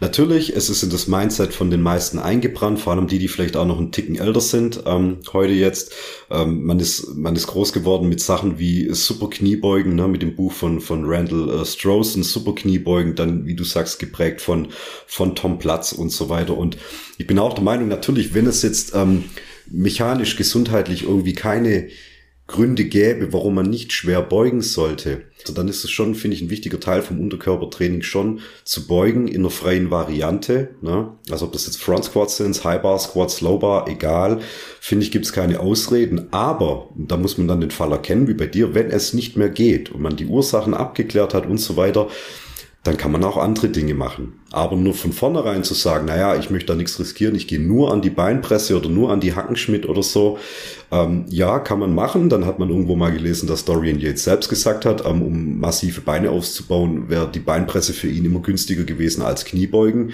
Ähm, darf man dann nicht verdrehen. Ne? Darf man dann nicht verdrehen. Der hat garantiert trotzdem vorher schon mit einer Kniebeugeleistung abgeschlossen, äh, zu der es manche noch gar nie geschafft haben. Ne? Aber dann gleich zu sagen, ich gehe nur an die Beinpresse, das sind die niedrig hängenden Früchte. Das funktioniert so nicht. Aber ja, das ist ja dann das Gute. Und es gibt es gibt Möglichkeiten, ähm, man, man soll sich dann nicht irgendwie romantisieren lassen und sagen, ja, wenn du jetzt nicht mehr schwer beugst, dann war's das eigentlich, dann bist du eigentlich kein vollständiger Kraftathlet mehr. So, nee, du musst einfach intelligent sein und ähm, deine Möglichkeiten suchen. Das macht dann auch den, den Athleten aus, der lange noch weiter trainieren kann. Weil ich meine, was ist mir lieber, mit 41 aus dem Game auszuscheiden, weil ich sage, ah nee, Hüfte, Knie, Ellenbogen funktioniert nicht mehr, ich kann nicht mehr Bank drücken, ich kann nicht mehr Knie beugen, also lass ich's. Oder weit in meine 50er durch intelligentes Training und gut auszusehen, fit zu sein, noch weiterzumachen? Ne? Also ich denke, die Antwort kann man sich da selber geben, was der erstrebenswertere Weg sein sollte. Hm. Ich, ich denke, der, dass man es ähm, so lange wie möglich machen kann und dann ist es ja auch irgendwo dieser beschriebene Jungbrunnen. Und ich kenne vor allen Dingen genügend ältere Athleten. Äh, ich nehme jetzt mal den Dr. Andreas Müller, äh, die, die Naturalikone des Ostens, der sagt, diese ganz schweren Sachen macht er zum Beispiel nicht mehr. Ich schon immer mal wieder, ja, bei bestimmten Übungen. Aber ansonsten bin ich ganz bei Andy und sage, ja, es reicht ein ordentlicher Reiz äh, in einem hochvolumigen Bereich. Ähm, einfach auch deshalb, weil die Muskulatur ja in, in äh, gewisser Weise schon gut ausgebildet ist. Und ähm, ich denke, dass jemand äh, in unserer Altersgruppe, damit meine ich meine, Markus, eher darauf achten sollte, dass seine Konditionierung nicht aus dem Leim geht. Denn da muss er sich über die Trainingswirkung keine Gedanken machen. Wenn ich allerdings mit über 50 bis 60 noch auf eine Bulking-Phase äh, mit, mit äh, 12, 15, 20 Kilo plus zum möglichen Wettkampfgewicht kalkuliere, dann werde ich mich natürlich am Ende des Tages, wenn die Diät rum ist, manchmal wundern und auf den Arsch setzen und feststellen, es hat mir nichts gebracht. Ist einfach so, total. total. Und ja, also nach in 20 Jahren Training ähm, aus, aus so Series ähm, hasse es zu sagen, ähm, zu extrem weit links oder zu extrem weit rechts auf dem Spektrum funktioniert gar nicht. Jeder spricht immer von den individuellen Bedürfnissen und die individuellen Unterschiede der Trainierenden. Ja, aber das heißt nicht, dass es von vornherein, von vornherein immer gegeben ist zu sagen, oh ja, bei mir funktioniert nur das oder bei mir funktioniert nur jenes, sondern man versucht eigentlich so lange wie möglich den, den Weg in der Mitte zu gehen, kleine Anpassungen vorzunehmen, ja, aber nicht sofort sich in ein Lager zu äh, positionieren oder sich dort zu verschanzen und sagen, ich bin der High Intensity Guy, ich bin der Volume Guy, ich bin der äh, Mr. Frequency und so weiter. Das funktioniert nicht. Genauso wie nicht immer ähm, Übung für sich zu beanspruchen, zu sagen, das ist es, und daraufhin dann auch sich seine Trainingsidentität aufzubauen, um dann nach zehn Jahren sagen zu müssen, oh, das geht nicht mehr ähm, und dann nicht klarzukommen, keine anderen Lösungsmuster oder keine anderen Alternativen zu generieren und dann rauszudroppen. Das ist dann eigentlich immer so, ja, das, das worauf es dann eigentlich nicht rauslaufen sollte. Du kannst zehn Jahre lang Conventional Kreuzheben machen und es funktioniert und irgendwann gibt's deinen Unterrücken nicht mehr her. Musst du deswegen aufhören? Bist du Powerlifter? Bist du kein Powerlifter? Bist du Powerlifter? Ja, come on. Dann versuch den Sumo-Stand einfach. Na, dann hast du aber leider zu viel schon auf Social Media rumgestöbert und hast irgendwo gelesen, Sumo ist Cheating, ja. Wenn du dir natürlich solche Glaubenssätze dann auch auferlegst, weil du zehn Jahre lang im Lager der Conventional-Heber warst und äh, da, da, bitte jetzt nicht lachen, äh, verehrte Bodybuilding-Gemeinde. Also da gibt's wirklich, das ist dogmatisch, wie es da teilweise zur Sache geht. Also das ist ähm, jenseits von ähm, Ironie. Und da musst du dann halt flexibel sein. Aber zugegeben, ich selber, ich selber war das auch nicht. Und deswegen, also, das wäre jetzt dann auch so mein nächster Punkt, wo ich den Olaf mal zu seiner mit Sicherheit schon einsetzenden Altersmilde mal fragen müsste. Ähm, also klar, natürlich hofft man, man wird im Laufe der Zeit ein bisschen ruhiger und reflektierter, als man es vielleicht noch vor 20, 30 Jahren war. Ähm, aber wo kannst du es jetzt auch ein bisschen ruhiger angehen lassen, ein bisschen ruhiger sehen? Also ich kann das Beispiel einfach von mir geben. Jetzt bin ich 38 geworden, als ich noch so Anfang bis Mitte 20 war. Hey, komm on, also du bist irgendwo hingegangen, war das jetzt das Freibad oder sonst irgendeine Situation und, und du hast irgendeinen gesehen, der plus minus in deinem Alter war und der hatte breitere Schultern oder vor allem noch viel schlimmer in meinem Fall einen dickeren Arm als ich, der auch noch gut aussah, ja, mit einer fetten, dicken Vene drauf, ja, so richtig unverschämt. Und da hast du immer geguckt und hast ihm gedacht, boah, das kann's nicht sein. Ne? Also ich ertrage es nicht in einer öffentlichen Situation zu sein, wo vier, fünf, sechshundert Leute sind und ich bin nicht nicht äh, äh, hier der der massivste und habe hier nicht den dicksten Arm oder die breiteste Brust. Ist schwer zu ertragen. Im Geiste dann schon den nächsten Trainingsplan durchgegangen und gesagt, boah, ich muss noch mehr Masse, ich brauche den nächsten Bulk, ich muss noch dies und jenes machen. Ähm, so eine Mischung aus falschem Anspruch, falschem Ehrgeiz, falscher Vergleich, weil gehst ja nicht zu dem Kerl hin und fragst, hey Mann, wie lange trainierst du schon? Nimmst du Stoff? Was machst du überhaupt? Ne? Sondern ich sehe den einfach nur und denk, oh Mann, es kann nicht sein, dass der mich jetzt hier gerade so offensichtlich ähm, abzieht und der Bessere ist. Da muss was geändert werden. Das ertrag ich nicht. Und jetzt, Ende 30, ich sehe die Jungen Anfang 20, gehe irgendwo einkaufen, sehe einen mit einem dicken Arm, mit einem breiten Nacken, unverschämt dicken Waden und so weiter und denk so, hey Mann, gut, freut mich, hey, echt stark, ja, ich quatsch dich jetzt nicht an wie irgend so ein schräger Typ, ähm, aber, aber ich find's gut, ne? Und aber nicht mehr den Übertrag zu mir. Also ich lasse es da wirklich ruhig angehen. Da ist so dieses Ego-Ding irgendwie, hat sich, hat sich komplett erledigt, ja, kann mich da auch viel mehr an, an anderen freuen, dass ich denke, hey, bei dem scheint es doch zu laufen, ist doch prima ähm, ohne dadurch jetzt ein Defizit für mich zu erkennen, dass ich jetzt wieder irgendwas falsch mache oder nur nicht da bin, wo ich es eigentlich gern äh, hätte. Ist bei mir genauso. Ist bei mir genauso. Kann dir nicht sagen, wann das, wann das eingetreten ist, aber ich merke das bei mir ganz massiv bei Wettkämpfen. Ich, ich, wir hatten hier über diese 2019er Meisterschaft gesprochen und, und gegebenenfalls, ich sage das ganz bewusst vorsichtig, gegebenenfalls äh, fragwürdige Juryentscheidungen andere vorziehen oder was, das, das tangiert mich nicht mehr. Das ist ein Moment, wo ich mir denke, ja, du hast es vielleicht besser gesehen, aber war es vielleicht auch gar nicht. Ja. Und die, und die anderen Dinge, ähm, mir, also gerade gerade wenn ich gerade wenn ich die, ähm, die die jüngeren Athleten sehe, Athletinnen sehe, da freue ich mich für die. Ich freue mich für jede Entwicklung. Ich freue mich, wie die aussehen. Ich freue mich, ähm, bei, bei jedem, der mehr hebt im Training als ich, besonders dann, wenn er eben kein Wettkampfathlet mhm. ist. Ich denke mir, toll, klasse, geil. Ja, ich meine, auf der anderen Seite muss man halt auch sagen, er hat es ja auch deshalb in erster Linie geschafft, weil er von mir betreut wird.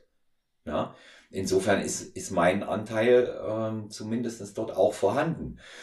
Und ähm, es gibt es gibt so paar es gibt so paar andere Bereiche, ähm, wo ich vielleicht nicht ganz so altersmilde bin. Das hängt aber einfach damit zusammen, weil ich mir der Gefahr bewusst bin oder vielleicht ist es eine andere Form der Altersmilde. Das ist ein schöner Begriff, Markus.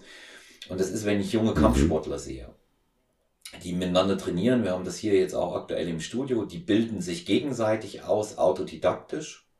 Ist das gut? Das mal sagen. Auto, also ist autodidaktisch. Nein. Ich glaube es nein. Das okay. Ist nicht gut.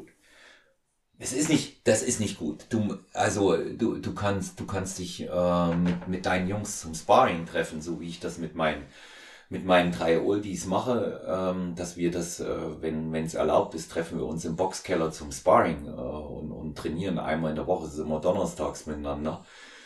Und ich habe das vor, äh, vorher schon mal gesagt, aber ähm, autodidaktisch eine Kampfsportart zu erlernen, weil es eine Menge Tutorials äh, im Internet gibt und schon allein deshalb kommt dann einer jede Woche mit einem äh, blauen Auge an, das immer auf einer anderen Seite und äh, ganz wundervoll unterlaufen. Und ja, ich habe einen Kick gegen Kopf gekriegt und äh, sehe die Leute dann ohne Kopfschutz, ohne Mundschutz äh, arbeiten, wie sie sich gegenseitig äh, schlagen und kicken.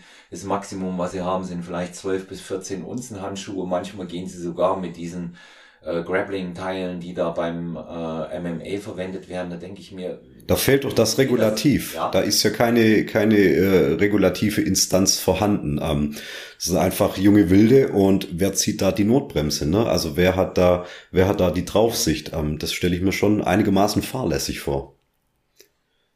Ja, das ist es. Und ähm, ja, der eine hat eben mehr Erfahrung als der andere. Und das ist das Schlimme, der, der mehr Erfahrung hat, weil sie haben mir dann auch mal Videos gezeigt, was ich dazu meine und das sind gute, ambitionierte Jungs, körperlich gut, die, die sicherlich gar nicht mal so schlecht in diese Geschichte aufgehoben wären. Aber ähm, der, der, der mehr Erfahrung hat, hat die meiste Übersicht. Und komischerweise ist der, der mehr Erfahrung hat und die meiste Übersicht auch derjenige, der immer die Backenplatten und die blauen Augen verteilt. Warum ist das wohl so? Ja. Und das nächste Ding, was ich dann immer wieder erlebe, ähm, jetzt haben wir dann mal, nachdem so oft gefragt wurde, kommst du mal mit rein, kommst du mal mit ins Training, kannst du uns mal Sparring zeigen? Ich sage, ich, eigentlich mache ich das so nicht. Ich sage, also zum einen mache ich kein Sparring äh, aus, aus folgendem Grund. Wenn das Sparring schlecht läuft für dich, wird dann gesagt, kein Wunder, weil so und so läuft's schlecht für mich, wird dann wiederum gesagt, weil so und so. Ich sage Ihnen auf diese Geschichten wo einer von uns beiden sein Gesicht verliert, habe ich keinen Bock. Das ist übrigens Altersmilde. Das ist Altersmilde, genau. Ich meine genau mit Altersmilde auch nicht zu ja, verstehen, dass das eine Form der, der Gleichgültigkeit oder Interessenslosigkeit gemeint soll. Nee, nee, so, das auf gar keinen Fall. Oder weniger motiviert zu sein. Ja. ja. Nee, nee, habe ich mhm. auch nicht so aufgefasst. Und ähm, dann habe ich, dann habe ich das eben, äh, habe immer gesagt, okay, jetzt machen wir's. Also sind wir eine Runde ins Sparring gegangen. Ich habe gesagt, die Beine lassen wir raus ich mag das mit der, mit der Kickerei nicht, weil die Verletzungen einfach größer sind. Es wurde, äh, kam Gelächter, ja, dann wahrscheinlich bei dir. Ähm, drei Minuten war die Runde angesetzt. Und ich muss dazu sagen, ich habe in den, in den letzten Wochen und Monaten relativ wenig geboxt, weil ich äh, einfach auch mit verschiedenen anderen Dingen beschäftigt war. Ich bin in den drei Runden exakt zweimal getroffen worden und ähm, nicht schwer, leicht erwischt auf den Körper. Und nach drei Minuten, und das war das Bemerkenswerte, was ich immer predige, da war die Luft einfach raus. Der hat gepumpt wie ein mhm. Maikäfer. Und das sind immer solche Sachen, wenn ich denn, wenn ich mir dann denke, Leute, legt doch erstmal das Fundament, wenn ihr anfangt. Und da ist dann vorbei mit der Altersmilde. Da bin ich dann der Klugscheißer, der es einfach wirklich auch besser weiß. Legt das Fundament, trainiert, sucht euch einen Trainer, vor allen Dingen sucht euch jemanden, der euch erklärt, wie man dort vorgeht. Und da im, im autodidaktischen Bereich zu versuchen, eine Komplexsportart wie MMA zu erlernen, wo der Bodenkampf äh, inklusive Takedown genauso dazugehört wie zu boxen und zu kicken, ohne auch wirklich nur eine Kampfsportvergangenheit zu haben, das muss zwangsläufig in die Hose gehen. Aber Problem, es sind eben heute alle reborn Conor McLeods. McGregor. McLeod, das war, das war der Highlander, der das war, der Immortal, ja. Der, genau. Das war der Highlander, genau, siehst du, ja, entschuldige, ja. genau, ja. Wollte nur sehen, ob du aufpasst. Aber die sind alle Wiedergeborene, so. Und, ähm, da, da denke ich mir, da kann ich, ähm, da kann ich auch als Älterer einfach immer mal wieder mahnen und sagen, schützt euch da. Vor Verletzungen vor allem. Ja, aber das ja. sehe ich ja.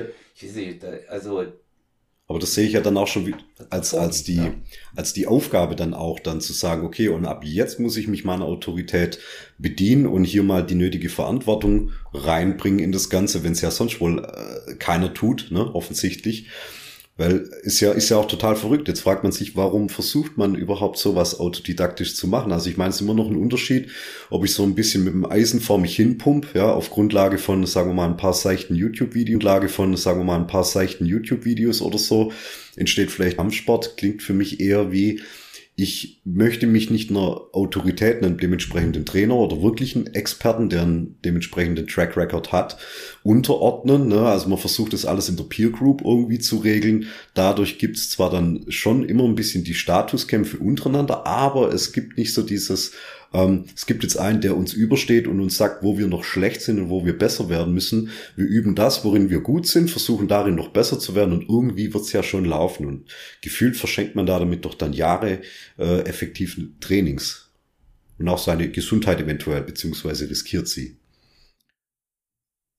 Ja, das ist richtig. Und, und ich, das, das ist jetzt äh, nicht mal widerwillig, dass ich das zugebe. Ich äh, gebe ganz offen zu, dass man sehr viel aus Videos von Kämpfen lernen kann. Das habe ich auch getan. Das kann man. Aber nur dann, wenn man auch die Möglichkeit hat, unter Aufsicht das praktisch umzusetzen. Und da kommt wieder so ein entscheidender Punkt, bevor du, äh, also ein vernünftiger, guter Trainer wird dich nicht ins Sparring lassen, ohne dass du eine Grundlage von irgendwo im Bereich drei, vier bis sechs Monaten gelegt hast. Das wird er einfach nicht tun. Das macht auch keinen Sinn, weil der Lerneffekt hier nicht vorhanden ist. Und natürlich kannst du es autodidaktisch probieren. Ich bin ja auch gefragt worden. Ja. Olaf, macht das Sinn, das zu machen? Macht das Sinn? Ich sage, ich, ja, das wiederum gebe ich jetzt wieder, will ich zu, es, es macht Sinn. Aber wie Christian Tippedö gesagt hat, ich kann mir auch ein Stachelschwein um die Stirn binden und damit rumlaufen. Macht auch irgendwo Sinn für mich selber. Aber es bringt mir nicht wirklich was. Es bringt mich nicht wirklich weiter. Nee, du würdest jetzt im Kraftsport, im Powerlifting, würdest du jetzt ja auch ein ein Anfänger, der nicht auch mindestens ein paar Monate zumindest mal einigermaßen Technikschulung unter seinen Rädern hat, würdest du jetzt auch nicht ausmaxen lassen für ein One-RM. Würdest du nicht machen. Also das kannst du machen, wenn er das einfordert, um mal zu sehen, wo er steht. Aber dann brauchst du auch einen guten Trainer an der Seitenlinie, der sagt, okay, so, jetzt ist hier technisches Versagen, wir müssen jetzt schon abbrechen, weil der krüppelt sonst seinen Einser-Max hoch. Ähm, und was ist da damit bewiesen? Ne? Also vielleicht ein Fünfer, ein Fünfer-Max äh, ähm, mal austesten, ne? wo dann einfach die Last bei 75, 80 Prozent vielleicht nur liegt und nicht bei 100 Prozent. Da ist einfach weniger Risiko da, aber würdest du es so auch nicht machen. Ne? Und wo, wozu muss ein, äh, ein Trainierender, der vielleicht gerade mal sechs Monate bei ist, wo, wozu muss der jetzt wissen, was gerade sein, sein, seine Einzelkniebeuge, seine Einzelbank und sein Einzelkreuzheben ist, wenn da ja eh noch so viel Luft nach oben ist und der sich ja eh schon von Training zu Training verbessert. Aber auch das sehe ich ja, ne? Das sehe ich in Videos, das sehe ich auf Social Media. Die haben jetzt gestartet, die haben sich jetzt in der Pandemie ihr, ihr, ihr Keller-Gym irgendwie eingerichtet, was ich immer sehr beeindruckend finde. Auch was da für Geld in die Hand genommen wird von jungen Menschen, finde ich toll.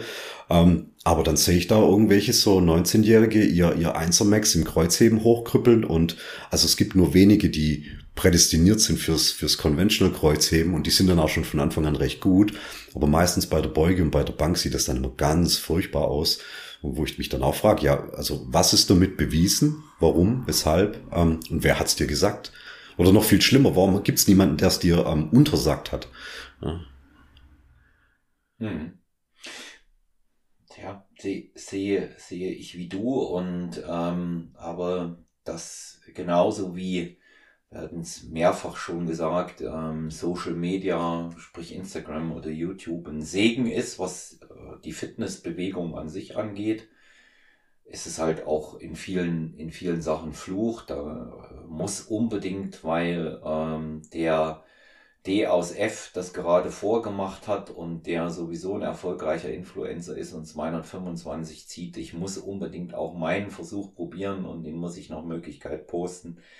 Und ähm, das, da gibt es die, du hast es vorhin so schön gesagt, da gibt es dieses Regulativ nicht. Ja. Aber gut, ähm, da sage ich immer, auch diese Erfahrung und diese Lektionen, die man äh, mitunter daraus lernt, gegebenenfalls schmerzhaft, bringen einen weiter oder ins Grab. Eventuell, ja. Und also im, im Zuge der Diskussion äh, müssten wir uns auch nachfragen, vielleicht auch bei dir nachfragen, weil ich meine, du bist jetzt nicht Anfang 50 und hast jetzt nicht dies und jenes alles vorzuweisen. Welche Rolle hat da bei dir auch so dein eigenes Temperament und dein eigener Wahnsinn gespielt? Und also mit Wahnsinn meine ich jetzt nicht nur einfach die, die kopflosen, vielleicht auch im Nachhinein dann als schwachsinnig zu bewertenden äh, Dinge, die man gemacht hat. Nee, Wahnsinn im Sinne von, wo kann ich mich reinfuchsen, wo bin ich besonders hartnäckig, ähm, ja, wo braucht es einen gewissen Wahnsinn, um das durchzuziehen. Ja. Mhm. Ähm, ja, also ich, ich denke einfach mal, dass äh, ich bestimmte Sachen einfach wollte. Ja, die Dinge, die ich wirklich wollte, die ich können wollte, ähm, war in, in früheren Jahren war es auch mit, mit einer bestimmten Optik verbunden. Thema Arm hattest du vorhin angesprochen, war auch bei mir so. Und da habe ich mich dann auch ähm, entsprechend reingekniet. Mir hat bei diesen vielen Sachen weder äh, Talent noch, noch so Begabung geholfen, weil ich glaube, dass ich das für, für physische Dinge einfach nicht habe. Ich sage, das ist das einzige Talent, von dem ich wirklich glaube, dass ich besitze, neben einem guten Gedächtnis, ist die Tatsache, dass ich hart arbeiten kann. Und ähm, das hat immer, das hat immer den Wahnsinn ausgemacht. Mich hat äh, mein Sandkastenkumpel Kai neulich gefragt, du sag mal, äh, was ist eigentlich das Verrückteste gewesen, an das du dich erinnerst, was wir beide gemacht haben? Und da habe ich gesagt, das, das will ich dir sagen. Das war, als wir äh, bei deiner Oma auf dem Hof waren, haben uns auf den Baum gesetzt, der da mittendrin war. Ähm, du hast die Mülltonne unter den Baum gestellt, hast Zeitungspapier reingetan und es angezündet und wir sind nacheinander reingesprungen. Ja, das ist das Verrückteste, was wir jemals gemacht haben. Weil wir, und der sagt dann zu mir, weißt du eigentlich noch, warum wir das gemacht haben? Und ich sag, nö. Und dann sagt er, ich auch nicht. So, das kennzeichnet, das, das kennzeichnet vielleicht das so, so äh, aus der Zeit, dass, dass ich bei vielen Sachen ähm, schon geguckt habe, wie sie gehen, aber vielleicht auch nicht so sehr nachgedacht. Ja, aber das entschuldigt ja die Kindheit zu dem Zeitpunkt. Ne? Also hättest du es jetzt ja. als 22-Jähriger mit deinem Kumpel gemacht, würde ich sagen, Mann, was für eine Bande von Vollidioten, was ist los mit euch? Gibt's da nichts, was ihr hättet machen können? Ähm, so irgendwie, ja, net, net, nette Typen, ja. aber leider zurückgeblieben. Ähm, aber in dem Fall, ja, ja, als Kinder, das entschuldigt einiges. Ja. Was natürlich nicht heißt, wenn ich da äh, meine Tochter irgendwie bis in ein paar Jahren sehen würde, sowas zu machen, dass ich das natürlich ähm, dann äh, mit einem mit einer Armbewegung als, ach ja, so sind sie halt die Kinder, nee, eine Mülltonne unter einem Baum anzünden und, und reinspringen. Ja, das ist schon ziemlicher äh, Jackass-Style, absolut. Ja, und da gab's, da gab's weder MTV noch YouTube, ne, zu der Zeit. Da waren wir Lichtjahre davon entfernt, dass man überhaupt sowas, äh, Telefon, da war zum Glück, wenn du einen Festnetzanschluss ja, hattest. Ne? Ja, ihr, ihr, ihr wurdet nicht mal angestiftet dazu. Man ja. hat euch das ja gar nicht irgendwie medial in, ins Hirn eingepflanzt, so, oh, das könnten wir auch mal nachmachen, das ist euer Eigenanspruch gewesen. Das ist ja schon wieder, das ist ja schon wieder hochinteressant, ja, wie kommt man auf sowas, wenn es einem niemand vorher mal gesagt hat? Ja. Ja, das war, das war sicher, sicherlich so, so ein äh, gewisser Probierbedarf. Und ähm, ja, am Ende, es hat nicht wehgetan und ähm, es war, ich glaube, es ist irgendwie so ähm, aus dieser Geschichte heraus entstanden. Ähm, einer hat wohl gesagt, komm, wir spielen Colt 7. Muss jetzt den jungen Leuten erklären. Ja, das war diese, ja, die Serie aus den 80ern, ein Colt für alle Fälle mit einem ziemlich bekannten Hollywood-Stuntman, mhm. Lee Matchers, der Unknown Stuntman. war so die Titelmusik von dem Ganzen und das haben wir immer geguckt, so. Das war so im AIDS, ja, genau. wenn das noch genau. jemandem was sagt. Ja, also es sind keine Leute zu Tode gekommen, hat unglaublich viel rumgeballert, wahnsinnig viele Verfolgungsjagden.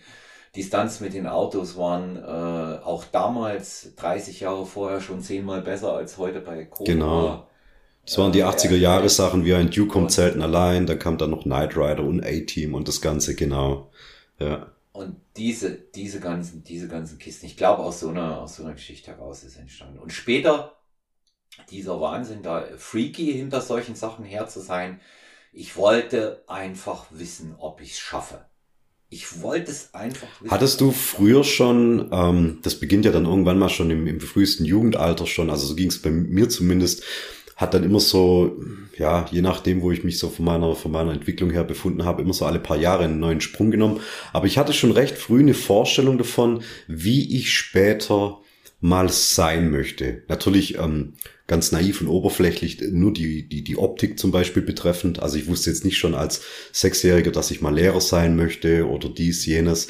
Ähm, aber so, so den Look oder wie ich mal später sein möchte, auszusehen. Ich, ich wollte schon immer massiv tätowiert sein. Das war so mein Ideal. Ich wollte immer den Körper von einer, von einem, von einer Actionfigur, von einem, von einem 80er Jahre Jean-Claude Van Damme haben oder so. Ähm, das war schon erstrebenswert. Ich habe mich schon immer als Kind auch als einer gesehen, der entweder mal später einen massiven Bart hat oder zumindest eine Glatze, also irgendwas, was ein bisschen heftig aussieht. Ähm, so, das war schon das Ding, ja. Gut, ich, ich hatte auch vor, 1,90 groß zu werden, hat jetzt auch nicht ganz hingehauen, ne? war dann bei 1,76 Schluss.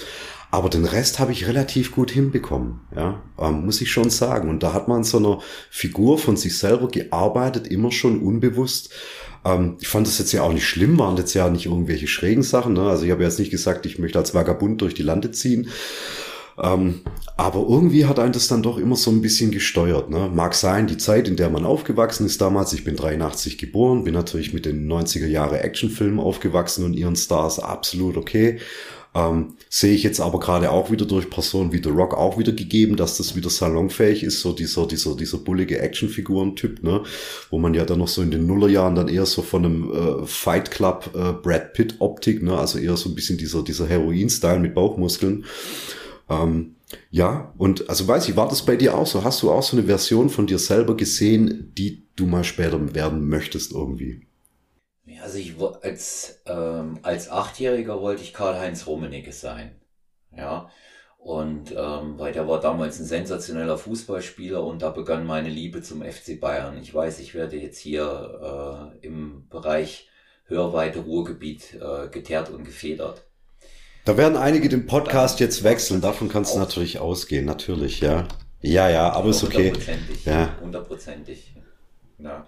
Lebe, lebe ich jetzt auch mal damit, weil man muss zu seinem Club stehen. Und äh, dann äh, war es auch äh, wie Jean-Claude Van Damme, den fand ich ja immer toll. Den fand ich ja toll und dann wie der kämpfen konnte. Das hat mich ja ein Stück weit äh, dann motiviert, in, in den Bereich reinzugehen und, und Kickboxen beziehungsweise das Teilboxen auch zu erlernen.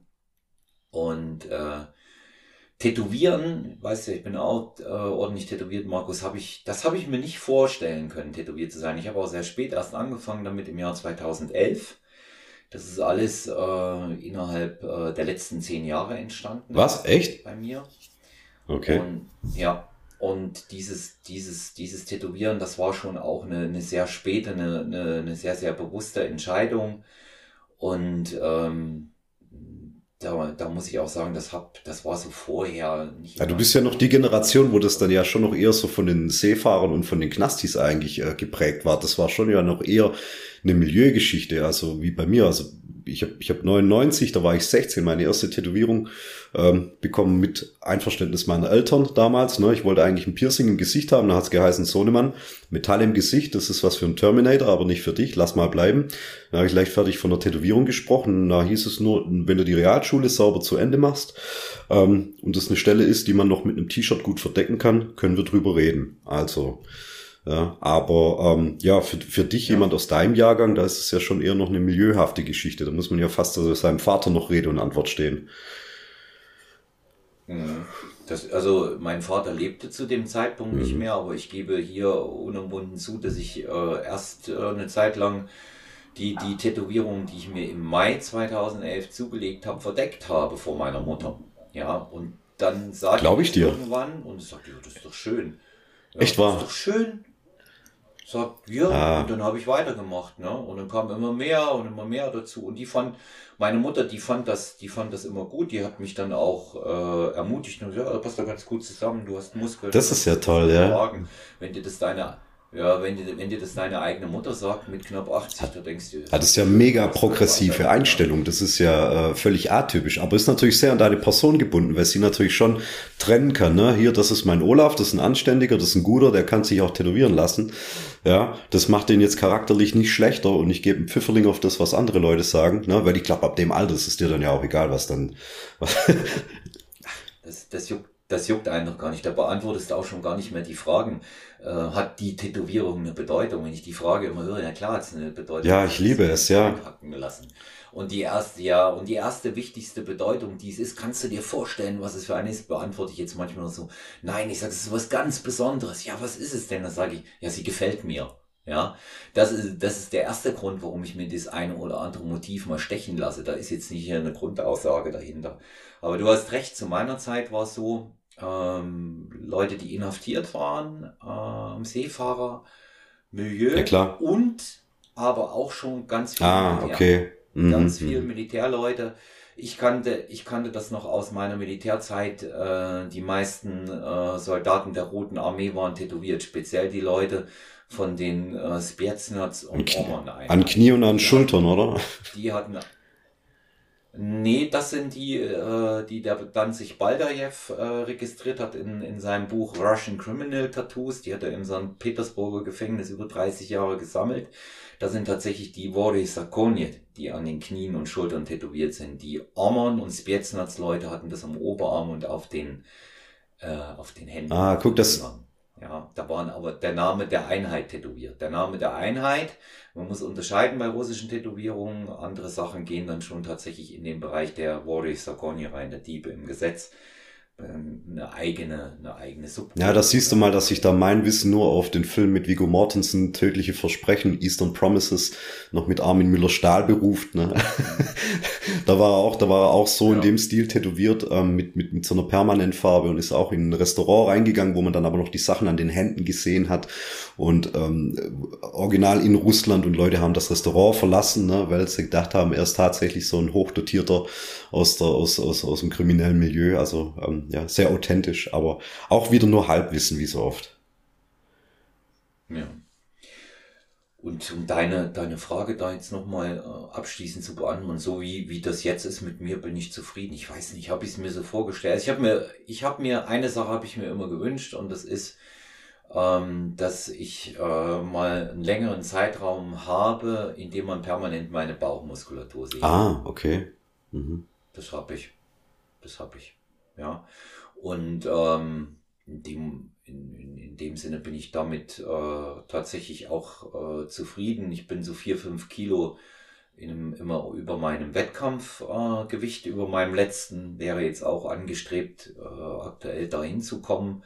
Wenn, wenn Wettkampf ist, wäre so mein Bereich, wo ich sage, das wird ja auch jetzt mit der, mit der notwendigen Härte auch die Durchschlagskraft auf der Bühne bringen können, um eine anständige Platzierung einfach auch zu kriegen. Und nee, das, äh, das, das passt mir. Und wenn dann mal diese Wettkampfgeschichte vorbei ist, dann wird weiter tätowiert. Ah, da bist du noch nicht, da bist du nicht fertig. Da, das, das eine ist noch ein bisschen vom anderen getrennt, finde ich super. Ja. Ja. Also ja. eine, eine große Tätowierung, die kommt äh, noch in den, in den Bauch-Brust-Bereich mit rein und ähm, die kann ich jetzt aber nicht machen. Also dann sieht man ja die Bauchmuskeln. Da musst du dann schon richtig gut lackiert ja. auf der Bühne stehen, äh, um dass es das noch überdeckt. Aber so, ja, das ist, das ist schon auch der Preis, den du zahlst. Also wenn ich jetzt schaue, meine, meine beiden Arme sind auch komplett dicht über die Schulter bis Brust und Rücken. Ähm, ich hatte immer noch den einen Arm frei und das war immer der rechte Arm. Und das war immer der Arm, auf dem man immer diese, diese, diese äh, dominante Vene auf dem Bizeps immer gesehen hat. Ne? Und die schluckt mir jetzt natürlich das Motiv. Ne? Es ist farbig, es ist ziemlich dicht, es ist, es ist ein dementsprechendes Motiv. Und das schluckt mir jetzt natürlich schon die Konturen. Ähm, also ja, da glaube ich, da glaube ich schon, ähm, müssen wir, müssen wir äh, ja unterscheiden, was nimmst du da dafür in Kauf. Hat schon was auch mit der Ästhetik zu tun. Ja, Absolut, ja. ja.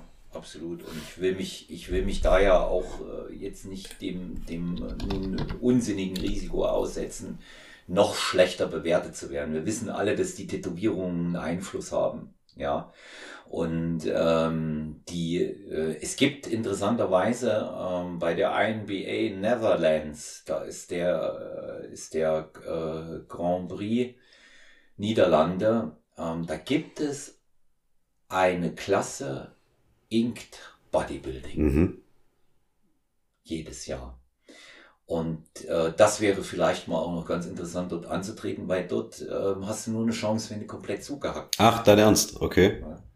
Es ist, ja, ja, also du musst, du musst echt, äh, ich weiß nicht, ich glaube, die haben sogar eine Vorgabe, wie viel vom Körper bedeckt ist nicht wahr. Davon. Okay. Und ähm, ja, also jetzt hier mit einem lächerlichen Oberarm- und Unterarm-Tattoo, da brauchst du nicht hinzukommen. äh, Rücken, Rücken, und, Rücken und Beine. Schönes Tribal aus den 90ern auf dem äh, Oberarm noch, ja. Äh, ja, genau, genau. Und ähm, das, das ist total witzig, dass die das machen.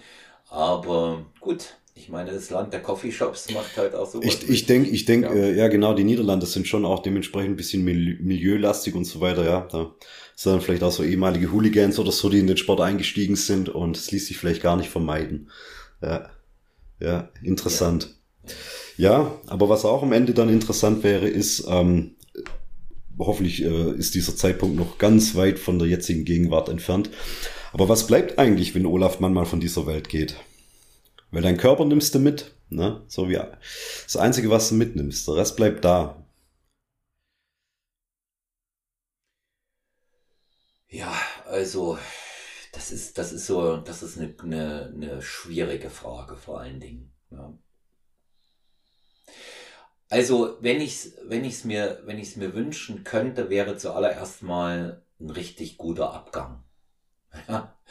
Also, äh, so einer, ähm, wo man jetzt sagt, äh, ich, mir geht's noch gut, ich bin nicht äh, völlig äh, geistig verbraucht, ja, weil sich ähm, möglicherweise eine, eine Altersdemenz oder so etwas einstellt oder vielleicht noch schlimmer eine Parkinson-Erkrankung Jahre davor beginnt. Das, das wäre jetzt mal so mein Wunsch. Wenn es ein gutes Beispiel gibt, ist eine blöde Formulierung, aber ähm, der, wie der große Udo Jürgens abgetreten ist. Der war noch ziemlich klar bis zum Schluss, das war eigentlich ganz nett, ja. Ja, der ist, der ist beim Spazierengehen umgefallen und war tot. Und wenn man, wenn man dann noch, wenn man dann noch sagt, äh, hinterher sagen kann, ja, die einen äh, war, war gut, den mit dem Olaf äh, gearbeitet zu haben oder ihn als Freund zu haben. Und die anderen, die mich dann äh, nicht mochten, äh, können das für sich behalten oder auch nicht. Das ist für mich vollkommen in Ordnung. Es ist, es ist einfach wichtig, dass, ein, dass so ein bisschen, ein bisschen was bleibt, ein guter Gedanke, ähm, dass es Leute im Leben gegeben hat, die ein Stück besser geworden sind, die glücklich geworden sind, weil ich mit ihnen zu tun hatte. Aber ich denke, dein Lifestyle wird es automatisch mit sich bringen. Ne? Also möchte natürlich jetzt kein äh, herabsetzen, der jetzt, sagen wir mal, wirklich so sein, sein Daily Business von morgens um acht bis mittags um sechs und einfach so sein, sein anständiges, bodenständiges, mittelständisches äh, Leben führt im Kleinen. Ne? Aber jemand, der so eine gewisse Öffentlichkeit hat, der der Multiplikator ist, für seine Arbeit weiterzugeben, der als Trainer arbeitet, ja, allein schon auch dieser, dieser Podcast, dass du doch eine gewisse ja, Aufmerksamkeit erfahren hast und das jetzt ja ähm, nicht, nicht, nicht schon mit Anfang 20, sondern dann auch vielleicht schon ein bisschen im höheren Alter. Das heißt, du nimmst ja dann auch hinten raus viel mit. Wer mit 20 gestartet ist und dann sich mit Mitte 40 aus der Öffentlichkeit zurückzieht und dann mit 80 hoffentlich gesund dann äh, aus dem Leben treten darf, da wird dann vielleicht gar nicht mehr so großartig was sein, ne? weil da zwischen letztem Zeitpunkt des Wirkens und Abgang, da liegt ja dann auch schon mal ein halbes Leben dazwischen. Aber wenn ich mir jetzt dich so anhöre, auch wenn ich nochmal die letzten zweieinhalb Stunden Revue passieren lasse, da ist ja auch noch einiges zu erwarten vom Olaf. Ne? Also du, du bereitest jetzt ja nicht schon deinen strategischen Abgang vor. Ich höre da ja immer noch, ich habe noch dieses vor, ich habe noch jenes vor. Ähm, und das wird dich mit Sicherheit auch bis hinten raus relativ weit tragen. Weil wenn du dann mit Mitte 50 davon ausgehst, naja gut, ab jetzt lasse ich es dann bald ruhiger angehen, ähm, sei jedem gegönnt, der das irgendwie so machen möchte. Aber ich denke, da setzt du dann auch Kurs für relativ schnell Abbau und Stagnation und ja, ab einem gewissen Alter ist dann halt immer Stillstand, gleich Rückschritt. Und das ist bei dir mit Sicherheit nicht der Fall, Olaf. Nein, äh, ich, ich denke, das sind die spannendsten Jahre, die ich, die ich überhaupt jetzt gerade erlebe, mit allen Chancen und Möglichkeiten, die sich ergeben haben. Auch mit äh, allen äh, Erfahrungen, positive und Lektionen im Hintergrund, äh, die man hat. Und das hätte ich dir vor 20 Jahren nie geglaubt. Ja, wenn du vor 20 Jahren das zu mir gesagt hättest, dass einer mit Ü50 noch steil geht und dies und jenes noch auf dem Schirm hat, du musst sagen, nee, das, come on, du bist da, du bist da alt, du bist da raus aus dem Leben, du, du, du zählst jetzt noch die Tage bis zum Ruhestand und dann ist gut. Also was, was ist da noch großartig von dir zu erwarten? Dann ist gut. Also was, was ist da noch großartig von dir zu erwarten? Aber, das, ja. Das hat, das hat sich, das hat sich äh, Gott sei Dank auch äh, total gewandelt äh, gesellschaftlich. Das muss man eben auch sehen. Und ähm, ich, ich sag, ich sag einfach so, ich freue mich auf viele Jahre, die da noch kommen mögen, in denen ich echt aktiv sein kann. Vielleicht ist das auch so der Wunsch hinterher, dass man sagt, Olaf war bis zum Schluss aktiv. Ja, und er ist sich treu geblieben. Ich glaube, mehr kannst du nicht, äh, nicht, nicht erhoffen. Also ich finde, das sind eigentlich so mit, das sind so zwei starke Sachen eigentlich, absolut. Ja. Auf jeden Fall. Ja, und da hoffen wir auch, dass wir da die, die nächsten Jahre dann noch dran teilhaben dürfen, diesen Weg da ein Stück mitzugehen. Und wenn es dann nur als, als äh, stiller Beobachter oder stiller Hörer des Podcastes ist oder was auch immer, oder wer doch mal die Gelegenheit mit dir zusammenzuarbeiten hat, ja, was auch immer.